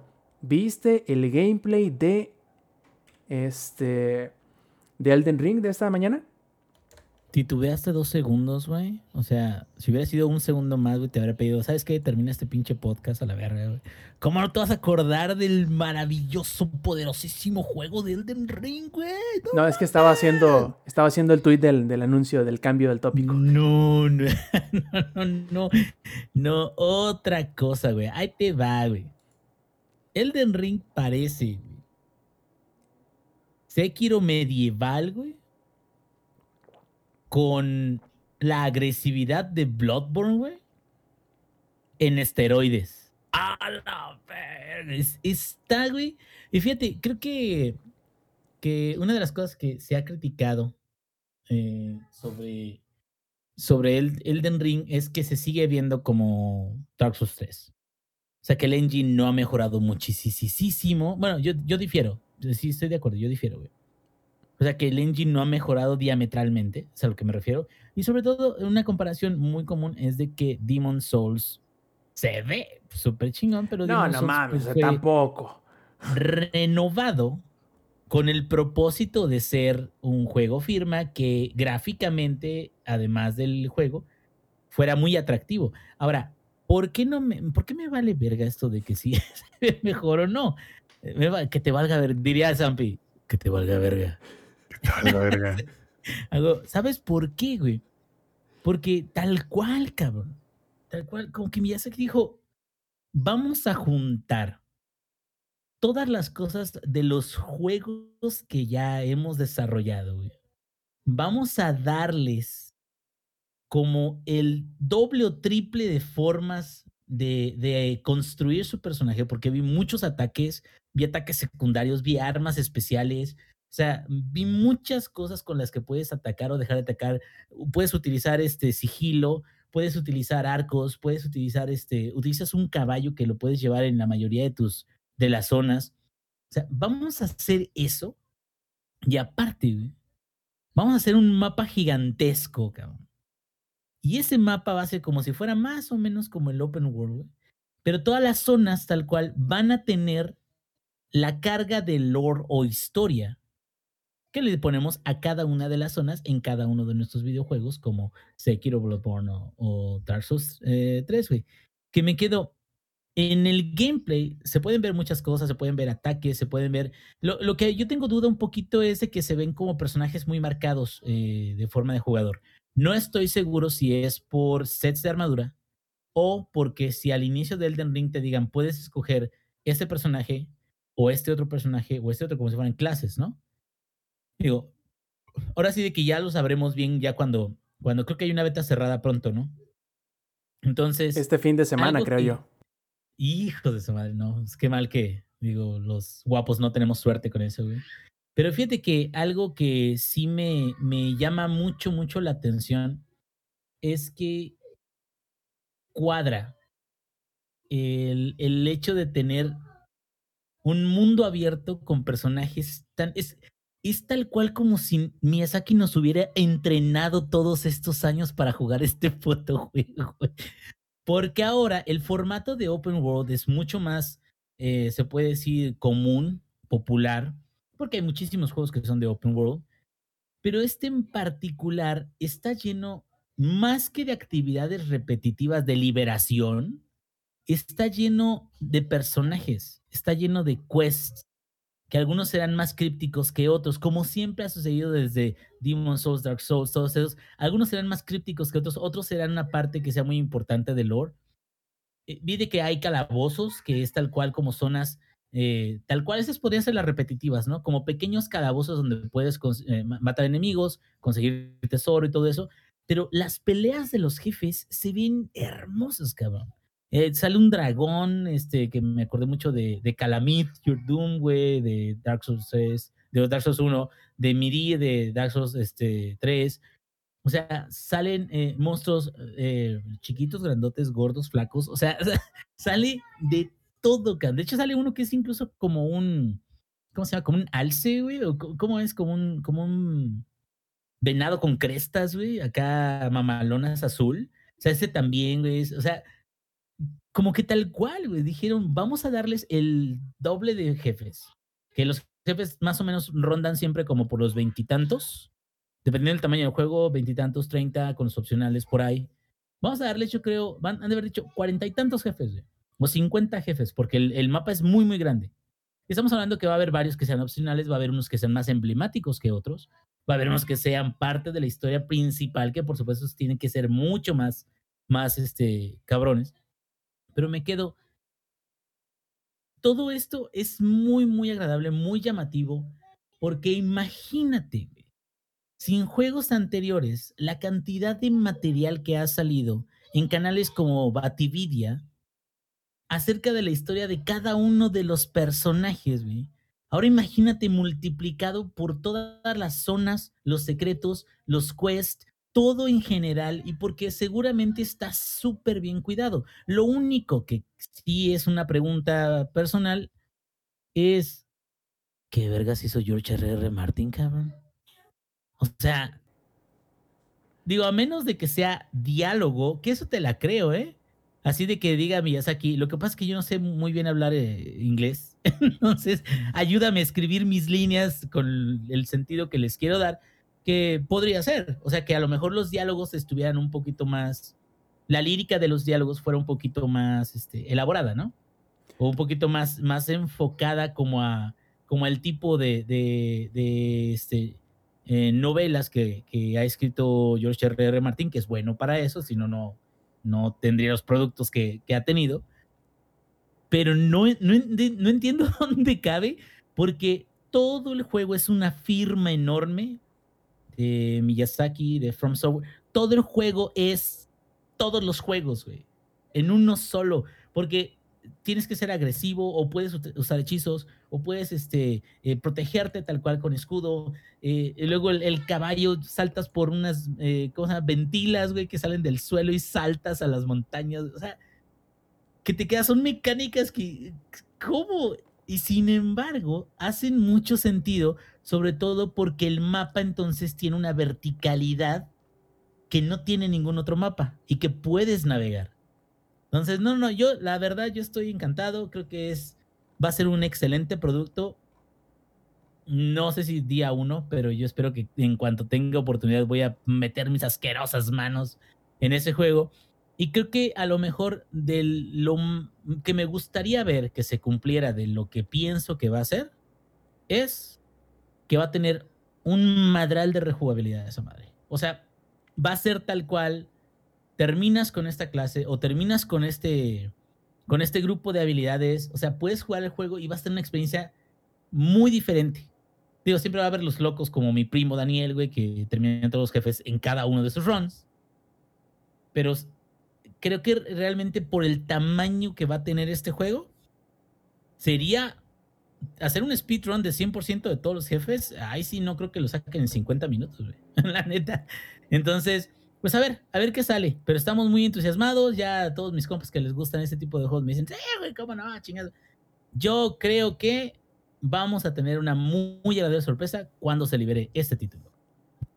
De hecho, yo quiero preguntarle a Eddie, a ver si sigue ahí con nosotros. Eh, al menos a mí me pareció, y quiero ver si él eh, coincide un poco conmigo, a mí me pareció que la primera impresión que habíamos tenido en cuanto a gráficos de Elden Ring cuando recién se anunció y durante las primeras revelaciones del gameplay, se me hace que ya está bastante mejor el apartado gráfico. Ya no se ve, al menos esto que mostraron, que, que obviamente decía gameplay capturado de la versión de PC, no está este, finalizado todavía. Pero creo que ya se ve menos de Play 4 y Xbox One. No sé, Eddie, ¿qué te pareció a ti? De hecho, se ve bastante bien. Ah, la pro- yo me percaté en la profundidad de los paisajes. Se ve bastante bien. Pequeñas cositas como que la brisa y eso hace que todo lo demás se mueva, o sea, los árboles y eso se ve bastante bien. Otra cosa que me agradó y que dije, verga, no me acercaré ahí para nada, era, no sé, al principio era como que un carruaje y muchos personajes, muchos NPCs ahí. Entonces, eso también denota que, pues, eh, creo que el poder gráfico, bueno, lo que se está mostrando se está viendo muy bien. O sea, no es como en otros que, pues, nada más había como dos que tres, pero no, o sea, esto es un paisaje gigante y aparte unos NPCs, unos bots ahí, este, bonitos. Oye, Eddie, no sé, no sé si notaste con eso que me dijiste de la profundidad.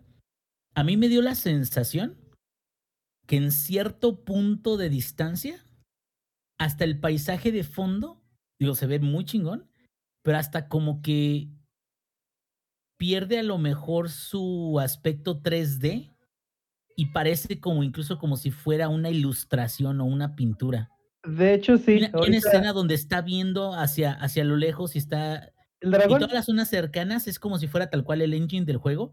Y lo lejano se ve como si fuera una pintura, güey, como bien pinche surreal. de hecho, ahorita si, si van al tráiler al minuto 1.20, ahí se ve cuando viene el dragón. Y justamente, obviamente toda la atención debe estar en el dragón, ¿no? Pero si te vas a ver lo anterior, se ve como se mueve todo, pero menos el fondo. O sea, se ve, como tú dices, este, Inge, una, una fotografía en la parte de atrás. Entonces, sí, sí, ahí sí coincido, sí se ve medio, medio extraño. Pero obviamente es cuando le pones, cuando, como el Inge que ya vio como 15 veces el tráiler, pues obviamente ya, ya debió de haber encontrado algo ahí, ¿no? O sea, 16 y media, güey, porque lo estoy poniendo ahorita. ah, bueno, entonces, este, eh, pues sin embargo, sí se ve bastante bien. Eso que estás así como si nada, de repente caiga el dragón, me recordó muchísimo a Skyrim, que la próxima semana es el décimo aniversario de Skyrim, de ese juego. Mm, No le toques esa balada al Inge, güey. Ay, perdón.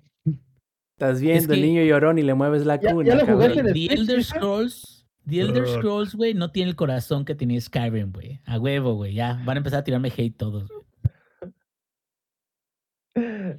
Bueno, entonces, este, sí me gustó muchísimo. Sigo teniendo ganas de jugar Sekiro para entrar a este. Sí, no me maten, no he jugado Sekiro. No, no, creo que aquí solo el Inge lo ha jugado. Ah, ¿no? Ah, bueno. Lo platiné, güey. Ahí te va. No trates de jugarlo como Dark Souls. No trates de jugarlo como Bloodborne, güey. No es lo mismo, güey. No he jugado los otros es- dos, entonces creo que voy bien. Sekiro es un juego de ritmo y cuando aprendes a, a agarrar el ritmo de, de- de romper la postura de tus enemigos y usar tus herramientas, lo vas a disfrutar un montón, güey. Pero un montón. Pero toda la gente que me ha dicho que son fans de la saga, bueno, de, de los Soulborne, y que no le gusta Sekiro es porque no se pueden adaptar y no es nada en contra de ellos, pues, sino simplemente no se adaptan a que no se juega igual, cabrón.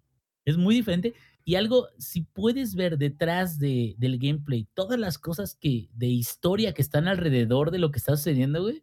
No, hombre, es, es una pinche chulada. La neta, creo que sí, la única forma de superar a Sekiro tal cual como nuevo producto de ellos es Elden Ring. Espero yo, güey. Espero yo porque también está muy chingón en general el Sekiro. Pues bueno, muchachos, yo creo que, que estamos muy emocionados por Elden Ring. Espero yo podamos de menos alguno de nosotros entrar en las betas esto, o en las pruebas técnicas que van a empezar en estos días y les estaremos platicando en subsecuentes semanas qué tal nos parece. Ahora bien, como saben, como es costumbre, como es ya este, una tradición, es hora de hablar de Blizzard. ¿Y qué tenemos que hablar? ¿Qué tenemos que hablar de Blizzard esta semana? Muchas cosas. Bueno, Ya la gente lo- va a pensar que nos inventamos las noticias, güey. por desgracia no es de esas ocasiones en donde este la realidad supera la ficción. no. Sí, la- en realidad, este, la realidad está superando la ficción de lo que uno se podría esperar. Bueno, primero lo chiquito le cambiaron por fin de nombre a, a Macri, ahora se va a llamar Cole Cassidy, que si lo buscan en, en Google, al revés, el apellido primero y luego el nombre, no lo hagan, sobre todo si están en el trabajo, si tienen personas alrededor. Ah, como, Eh. como en, en lugar de Cole, Cassidy, Cassidy Cole. Exacto. No lo busques, no lo busques. Ponlo en modo... buscarlo. Pon- ponlo en modo incógnito, este, y, y toma tus precauciones. este, la otra, la primera nota que me gustaría platicar era la carta que pasó a sus trabajadores, eh, el diablo en la tierra, como algunos lo conocen, y como algunos otros lo conocen, el presidente operativo de Activision Blizzard, eh, que es eh, Bobby Kotick. En fin, ¿Qué dice Bobby Kotick ah, después de meses de estarles tundiendo, de estarles picando, el, de estar pateando el avispero? Bueno, parece que dobló un poquito los brazos y accedió a ciertas cosas.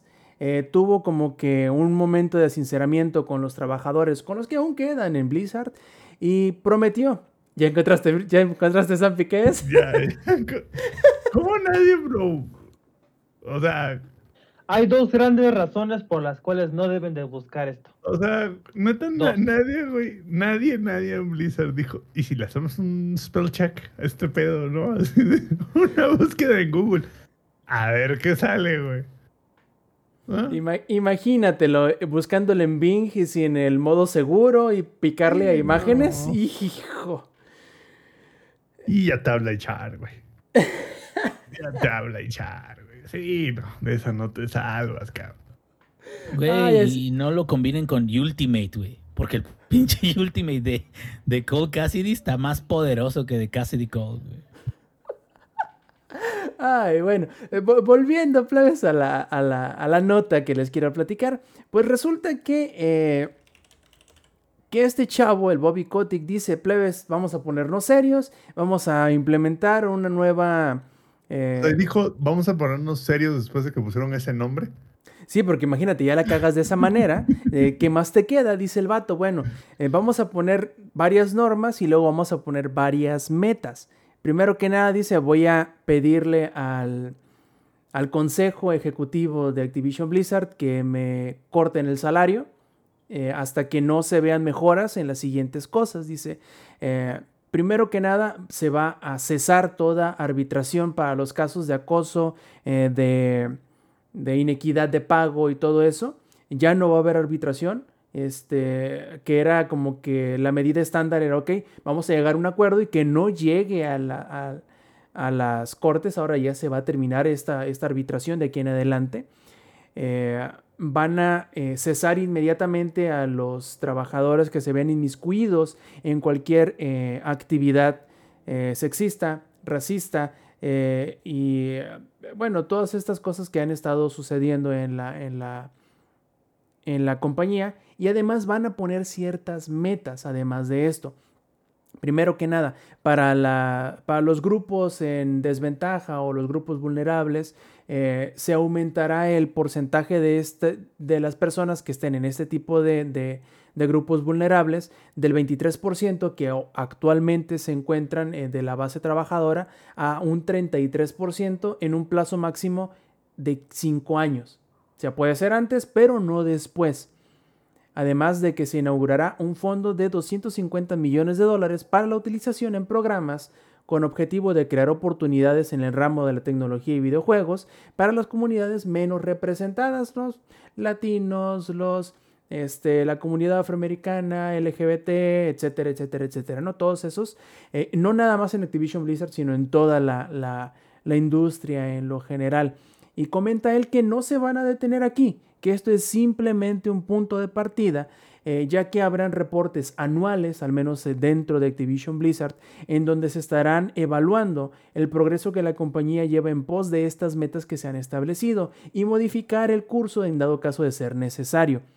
Muchos dirán, esto es poco, probablemente, pero eh, parte del grupo activista dentro de Activision Blizzard que se llama este, A Better ABK, o sea, un mejor Activision Blizzard King, dicen que es un gran inicio pero queda muchísimo trabajo por hacer todavía y que le gustaría que el salario o, el recorte salarial que eh, pidió Bobby Kotick sea para todo el comité ejecutivo de la compañía en tanto no empiece a, a haber una mejora. Esperemos que, que esto se dé, ¿no? Que vayan habiendo mejoras. Esto es un buen inicio. Es más allá de lo que habíamos dicho, ok, el cambio de nombre de Macri es lo que puede hacer el, equipo de desarrollo de Activision eh, encargado de Overwatch, pero no es en realidad nada que a nivel corporativo tenga una repercusión. Ahora con lo de Bobby Kotick quizá sea el primer, el primer paso o el primer indicio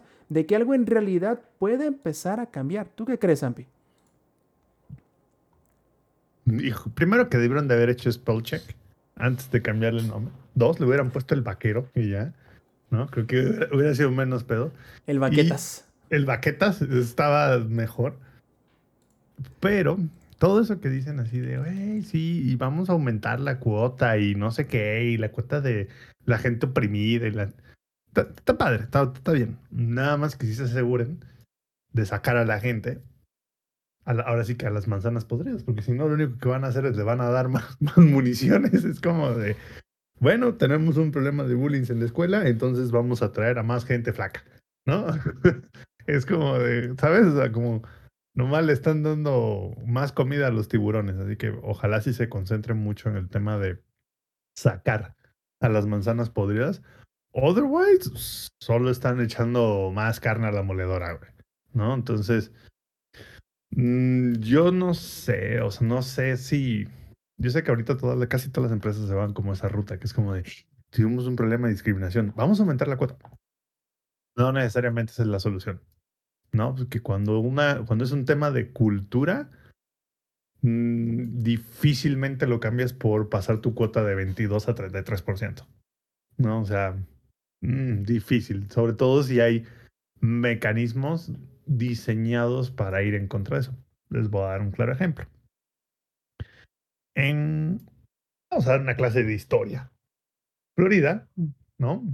El estado de la Florida hace muchos años, antes de que fuera Estados Unidos lo que es hoy, antes de la guerra civil, tenía un montón de leyes para mantener a la orilla a la población que no era blanca. ¿Por qué? Porque la población que no era blanca, como tenían tantos esclavos, era mayor la población de color que la población blanca. Entonces, ¿qué hicieron? Eh, pongamos una serie de leyes, ¿no? Una serie de mecanismos para asegurarnos de que a pesar de que ellos son más, nosotros sigamos estando arriba. Lo mismo podría pasar aquí. De nada sirve si nada más la agregas a la pirámide abajo si tú no cambias tu, tu dinámica y tu mecanismo para que deje de ser una pirámide. No, sé si, si me expliqué y, y no sé si les gustó mi clase de historia.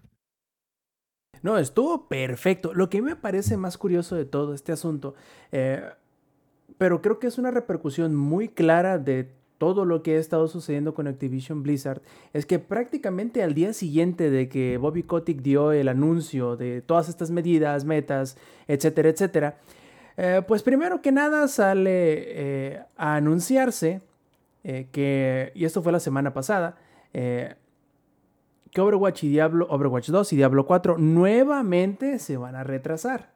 Claro que con todo el pedo que ha habido en estos últimos meses, no ha habido mucho avance en cuanto al trabajo de desarrollo. Es lo obvio, entre que la molestia de los trabajadores que están eh, eh, con las manos en el teclado programando, que están con las manos en el, con la pluma haciendo este, los diseños y todo eso, claro que con, ante esta enojo ante este descubrimiento de la realidad del que están viviendo algunas personas, va a haber un este, bajón en cuanto a la productividad. Si le sumas a eso eh, la pandemia, que quieras o no sigue por ahí, va a menor o mayor medida, pues bueno, es trabajo que no se hace en el mismo ritmo que uno estaba esperando.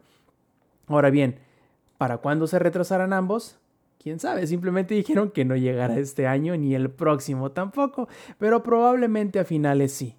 Ahora, la otra cosa interesante es que si bien recuerdan hace menos de un mes o dos, eh, cuando salió el ahora expresidente de Blizzard, Jay Allen Brack, pusieron a dos colíderes de Blizzard que eran este, Mike Ibarra, que había sido anteriormente el, desarrollador, o bueno, uno de los directores de Overwatch, y pusieron también a Jen O'Neill, que ella venía de Vicarious Visions cuando se unió Vicarious Visions a Blizzard. Bueno, precisamente, di poquitos días después de que estas dos cosas sucedieran, Jen O'Neill dijo, plebes, bye, ya no soy co-líder de Blizzard, me voy. El motivo, dice ella, es que todo lo que ha sucedido con Activision y con Blizzard le ha motivado a buscar fuera de Activision cómo reforzar y cómo ayudar y cómo apoyar para que esto que está sucediendo en, en, Activision Blizzard no se replique o no se siga replicando en la industria como en lo general.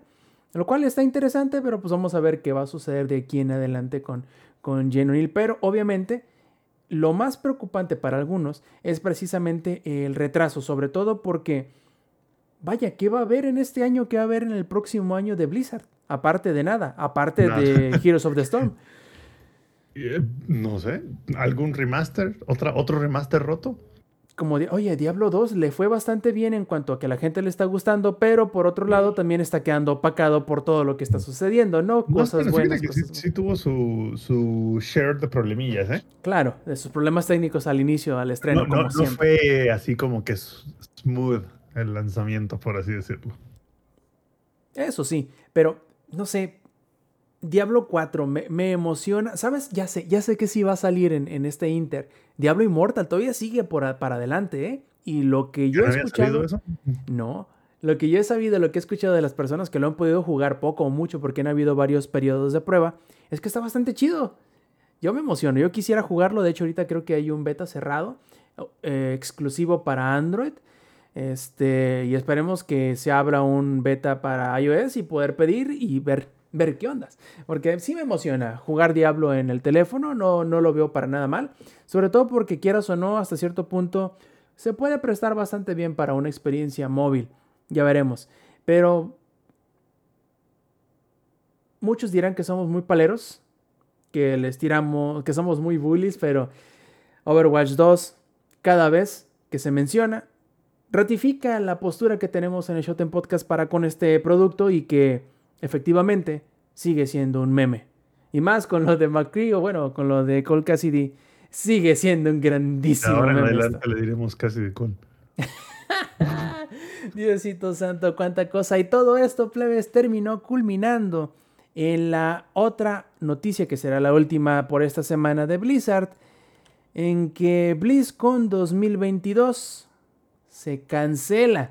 Y probablemente a como lo anunciaron, quizá sea momento de replantear qué y cómo es la BlizzCon porque con tanto retraso, con tanto juego que no sale cuando debería y con tantos años entre medio y con tan poco apoyo con los juegos que ahorita están en el mercado, sea World of Warcraft, Overwatch 1, Heroes of the Storm y Hearthstone, eh, pues como que la comunidad no está en un momento muy adecuado para hacer una gran celebración de todo lo que es Blizzard y se tardaron mucho en cancelarla, yo creo, porque prácticamente faltan dos meses para que, para que hubiese llegado la BlizzCon Live. jalaba, güey.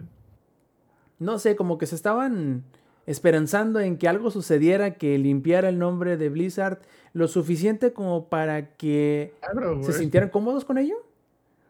Lo, lo único que, que, ahorita podría limpiar el nombre de Blizzard es que llegara el brother de, de, Green Mile, ya saben cuál, y los agarrara y les succionara todo el mal, güey. Es la, es la única manera. Si no la han visto, by the way, veanla. La Milla Verde en español. Muy buena película. No, sé, ingenierillo. Inesperados, güey. ¿Cuál la Milla Verde? O sea, es mamón. Milagros inesperados. ¿Qué, clase, de, ¿Qué clase de nombre jalado es ese, güey? Se llama The Green Mile. ¿Por qué le pusieron milagros inesperados? ¿Cómo se llamará en España? Tota, güey. Las flipantes aventuras de Juan Café. Las flipantes aventuras del no, no, no, las flipantes aventuras del macaco mágico, güey. Sí, sí, sí, sí. Este, pero qué, qué, qué ibas a decir? No, que sí, ¿qué te parecía el hecho de que se iba a cancelar la BlizzCon? perdón, mira, ¿qué onda, La milla verde es en España. Lo siento, lo tenía ah. que buscar. Tal cual. Esta vez me saliste de andaluz, cabrón. Joder. Lo siento, lo tenía que decir. Este, fíjate que creo que por un lado sería muy mal eh, muy, muy mal, eh, mala decisión tener un BlizzCon con la pandemia, con todo lo que está pasando en la imagen de Blizzard. O sea, creo que tal cual, o sea, sería muy, muy, muy malo. Ahora, creo que como eventos virtuales, siento que funciona mucho cuando tienen un buen contenido. Ahorita seguramente es control de daños y evitar de que las cosas se pongan más complicadas para ellos. Pero yo creo que el general de los eventos de, eh, que antes eran así de, muchísima gente van a empezar a moverse a formatos o virtuales o van tal cual a desaparecer por un tiempo, porque por el, eh, creo que eh, el problema es que al menos en imagen les reditúa más los productos que sacan, la, las cosas buenas que generan en, en redes, en, en este, su imagen profesional y todo eso, que un evento en el cual le meten un varo, ¿eh? porque sí le meten un buen varo, y que yo creo que con todo lo que ha sucedido recientemente, a lo mejor ni siquiera es seguro que recuperaran mucho de ese evento con los eh, objetos digitales. Recordemos de que hubo una BlizzCon, que Zampi se burló un montón de esa. La de este tal año. cual, el boleto, no, no, no, eh, aparte de esta, porque el boleto tenía puros objetos digitales, pero era un boleto como 60 dólares, ¿no, Zampi? La- Creo que fue la del año pasado, el antepasado, no recuerdo, güey. Pero que eran puros objetos digitales, güey. Y te quedas, neta, güey. O sea, Eh, Y, y bien pedorros, aparte.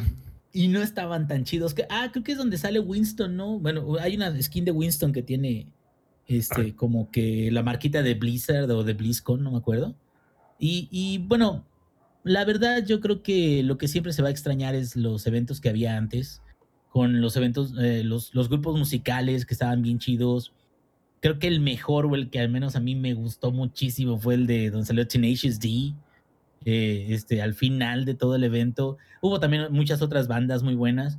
Nada más que sí creo que a lo mejor los formatos van a ir cambiando y se van a ir acercando más, si acaso, a los, este, ¿cómo se llama? Los eh, streams de, como de PlayStation, de, de ¿cómo se llama? De, de Play, no sé qué chingados, de los direct de Mario, o sea, como cosas donde, ¿sabes qué? Te vamos a presentar esto y te lo vamos a presentar en un rango de 30, 40 minutos, pero nos va a costar 20 veces menos que hacer un evento para presentarte lo mismo y estar constantemente hablando y dándole vueltas al mismo producto de algo que queremos que tú conozcas.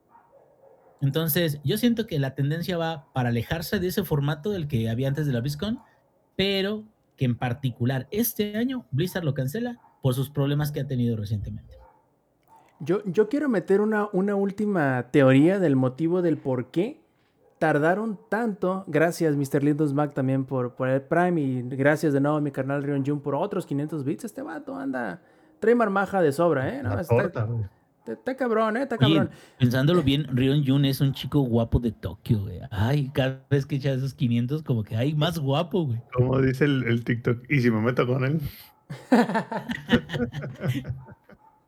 Se deja, güey.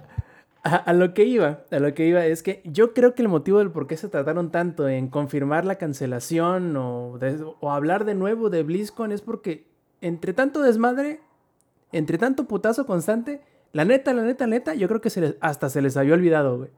Así de, ah, cabrón, pues tenemos un BlizzCon Online en dos meses, ¿qué, qué hacemos? Pues cancélalo, ¿no? Pues lo cancelamos. Ya nadie va a querer ir. O sea, no era como antes el BlizzCon, que era así como de, tenemos a Metallica, güey. Digo, tuvimos que mutear nuestro propio stream por derechos de autor, pero tenemos a Metallica, güey. Tenemos a Tenacious D. Y ahorita si lo hacen es así como de chale, güey. Ni los tucanes de Tijuana, esos cabrones nos cancelaron, güey. Ni, ni la esta, ¿cómo se llamaba la, la que fue al, al, al- al concierto este que nos comentaste una vez? La... La vieja del pandero. Amandititita, güey. No, espérate, la de. Ah, ¿cómo se llamaba? ¿Cuál, Que tenía un show acá que se puso todo bizarro y que la Ah, gente. con- La Sabrina Sabrok. Esa, esa, mera, esa, se me había olvidado el nombre. Pero no, no, está cabrón. Eh, lo único malo de todo esto, plebes, es que les tengo una muy mala noticia. Y esa es que se nos está acabando el show de Podcast 256, plebes. ¿Cómo la ven? Otro más que, que, que termina en un gran éxito, aunque nos tardamos una semana en sacarlo. Pero ustedes no se preocupen por eso, no le pongan mucha atención. Ah, para ustedes mi desgracia es un éxito. No, no, no, como creen. Este, pero antes, Antes de irnos, como cada edición, pasaremos primero a los saludos. Y pues vamos a pasarle a Alex, primero que nada, ¿cuáles son sus saludos de esta edición del Showtime Podcast? Mm, Saludos a toda la banda que anduvo acá en el stream, que se pasó a dar una vuelta, que estuvo aquí cotorreando, a Airblader, a Mr. Lindos Mac, a Paquito, a John Stark, que vino acá a derrochar el varo. Y sí, es un, lin- un chico lindo de, de Tokio. Sí dan ganas de meterse con él, la verdad. Pero pues ya, ya, ya cuando Pero- vayamos pero, para allá, ¿no? Pero tienes que hacerlo como en el TikTok, güey. Y si me meto con él, Oiga, plebes, y, y, y aparte, aparte de todo eso, tiene como 50 mil seguidores en el Toki Toki. No sé cómo le hace el güey. pues es un chico lindo, guapo de Tokio, güey. No solo es guapo, también es lindo. Entonces, Ya ganó ahí en la vida, ¿no? Sí, güey. Así es, para toda la banda que estuvo con nosotros en el chat, perdónenme, amiguitos, si el día de hoy este, no, no estuve tan atento y anduve, como dice el Bad Bunny, calladita, pero acá este, ando un poquito puteado todavía. Pero Pero nada, esos, clics no se, esos clics no se van a dar solos. güey. Efectivamente. Entonces, este, pues ya les estaremos platicando de Words la otra semana y muchas cositas kawaii, ¿no? Ahí. Sé que, sé que les va a dar risa, pero de escuchar los clics del Lex, me imagino al, al campeón moviéndose alrededor, alrededor, last hit, alrededor, alrededor. No, porque estoy hit. jugando Urfa, entonces estoy azotando mi cabeza contra el teclado nada más. Todo tiene sentido. Ahora, a ver, Eddie, ¿cuáles son tus saludos de esta semana? Entonces, en verdad, no estaba loco. Si eran clics lo que escuchaba cuando hablaba el ex. Y No, no es la estática de mis audífonos. De hecho, si ven la repetición, van a ver cómo me estoy acomodando esto. Porque el, no, el, el Eddie comprando otros audífonos en Amazon, así de "Chale, Puta madre, güeyes". otra excusa. Otros audífonos. este, pues a todos los que escucharon, eh, besos y abrazos. Este, la verdad, igual yo tampoco pude estar escuchando el, bueno, perdón, viendo el chat, este, y respondiéndoles directamente porque en verdad estoy modo zombie. De hecho, ahorita ustedes no ven, pero tengo que hacer todo mi setup para mañana trabajar a las 8 de la mañana. Ahora tengo que, tengo que quitar todo lo que tengo aquí, entonces, pues bueno. Los quiero muchísimo. Nos vemos la próxima semana. Si todo el mundo puede. Claro está. Cuídense mucho. Ya verás que sí, Eddie, ya verás que sí. Eh, Ingenierillo, ¿cuáles son tus saludos esta semana? Saludos al guapísimo chico de Tokyo Rion Jun. Muchísimas gracias por los beats que nos mandó, güey. Y este, saludos también para toda la gente, digo, además de los que estuvieron aquí con nosotros, a- sobre todo a los fans de Shin Megami Tensei, güey. Que, que hicieron mucho, mucho coraje, güey. como que se metieron un chin en la cola el día de hoy. No vale la pena, chavos.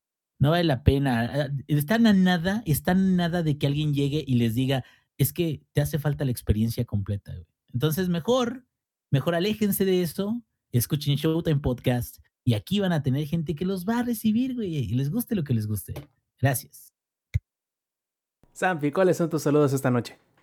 Saludos a todos los que participaron en el chat. Hoy sí los, hoy sí lo vi, no como otros días que, que, que no, que no, una, o que no los veo o que les cambio el nombre, ¿no? Entonces, ya, me- por cierto, me imagino a Lady, güey, así preparando para el home office mañana, guardando su, su, este, su póster de Casi de Code, así, todo de volada, güey, ¿no? Así de, para que, pues, que se vea profesional su oficina. Este, pero bueno, saludos a todos los que estuvieron en el chat. Les van a escuchar la versión grabada, por favor, vengan a la versión en vivo, está bien divertida y pueden participar de este su programa para el pueblo, del pueblo de la 4T. Perfectísimo, entonces no me queda nada más que añadir, salvo que, pues bueno, los esperamos la próxima semana, en donde aquí en el Showtime Podcast, recuerden eh, que el próximo martes, bueno, ese es el plan, el próximo martes 8 y media de la noche, hora de la CDMX, a través de twitch.tv diagonal langaria nos encontrarán. También, es así, el exacto. plan. Es el plan, ya veremos. Eh, en dado caso de que no, y si quieren eh, hacernos llegar sus preguntas, sus opiniones, sus regaños, sus correcciones, todo lo que ustedes gusten, pueden encontrar los enlaces hacia nuestros perfiles de redes sociales, canales de YouTube, suscripciones de los podcasts, canales de Twitch, bueno, un montón de cosas en langaria.net diagonal enlaces. Muchachos, nos vamos, no me queda más salvo despedirnos de parte del ingenierillo del ex, de parte del Samper y del Eddy. Este fue el Showtime Podcast 256. Yo fui Roberto Sainz o Rob Sainz en Twitter y nos vemos la próxima semana. Stay metal. Langaria.net presentó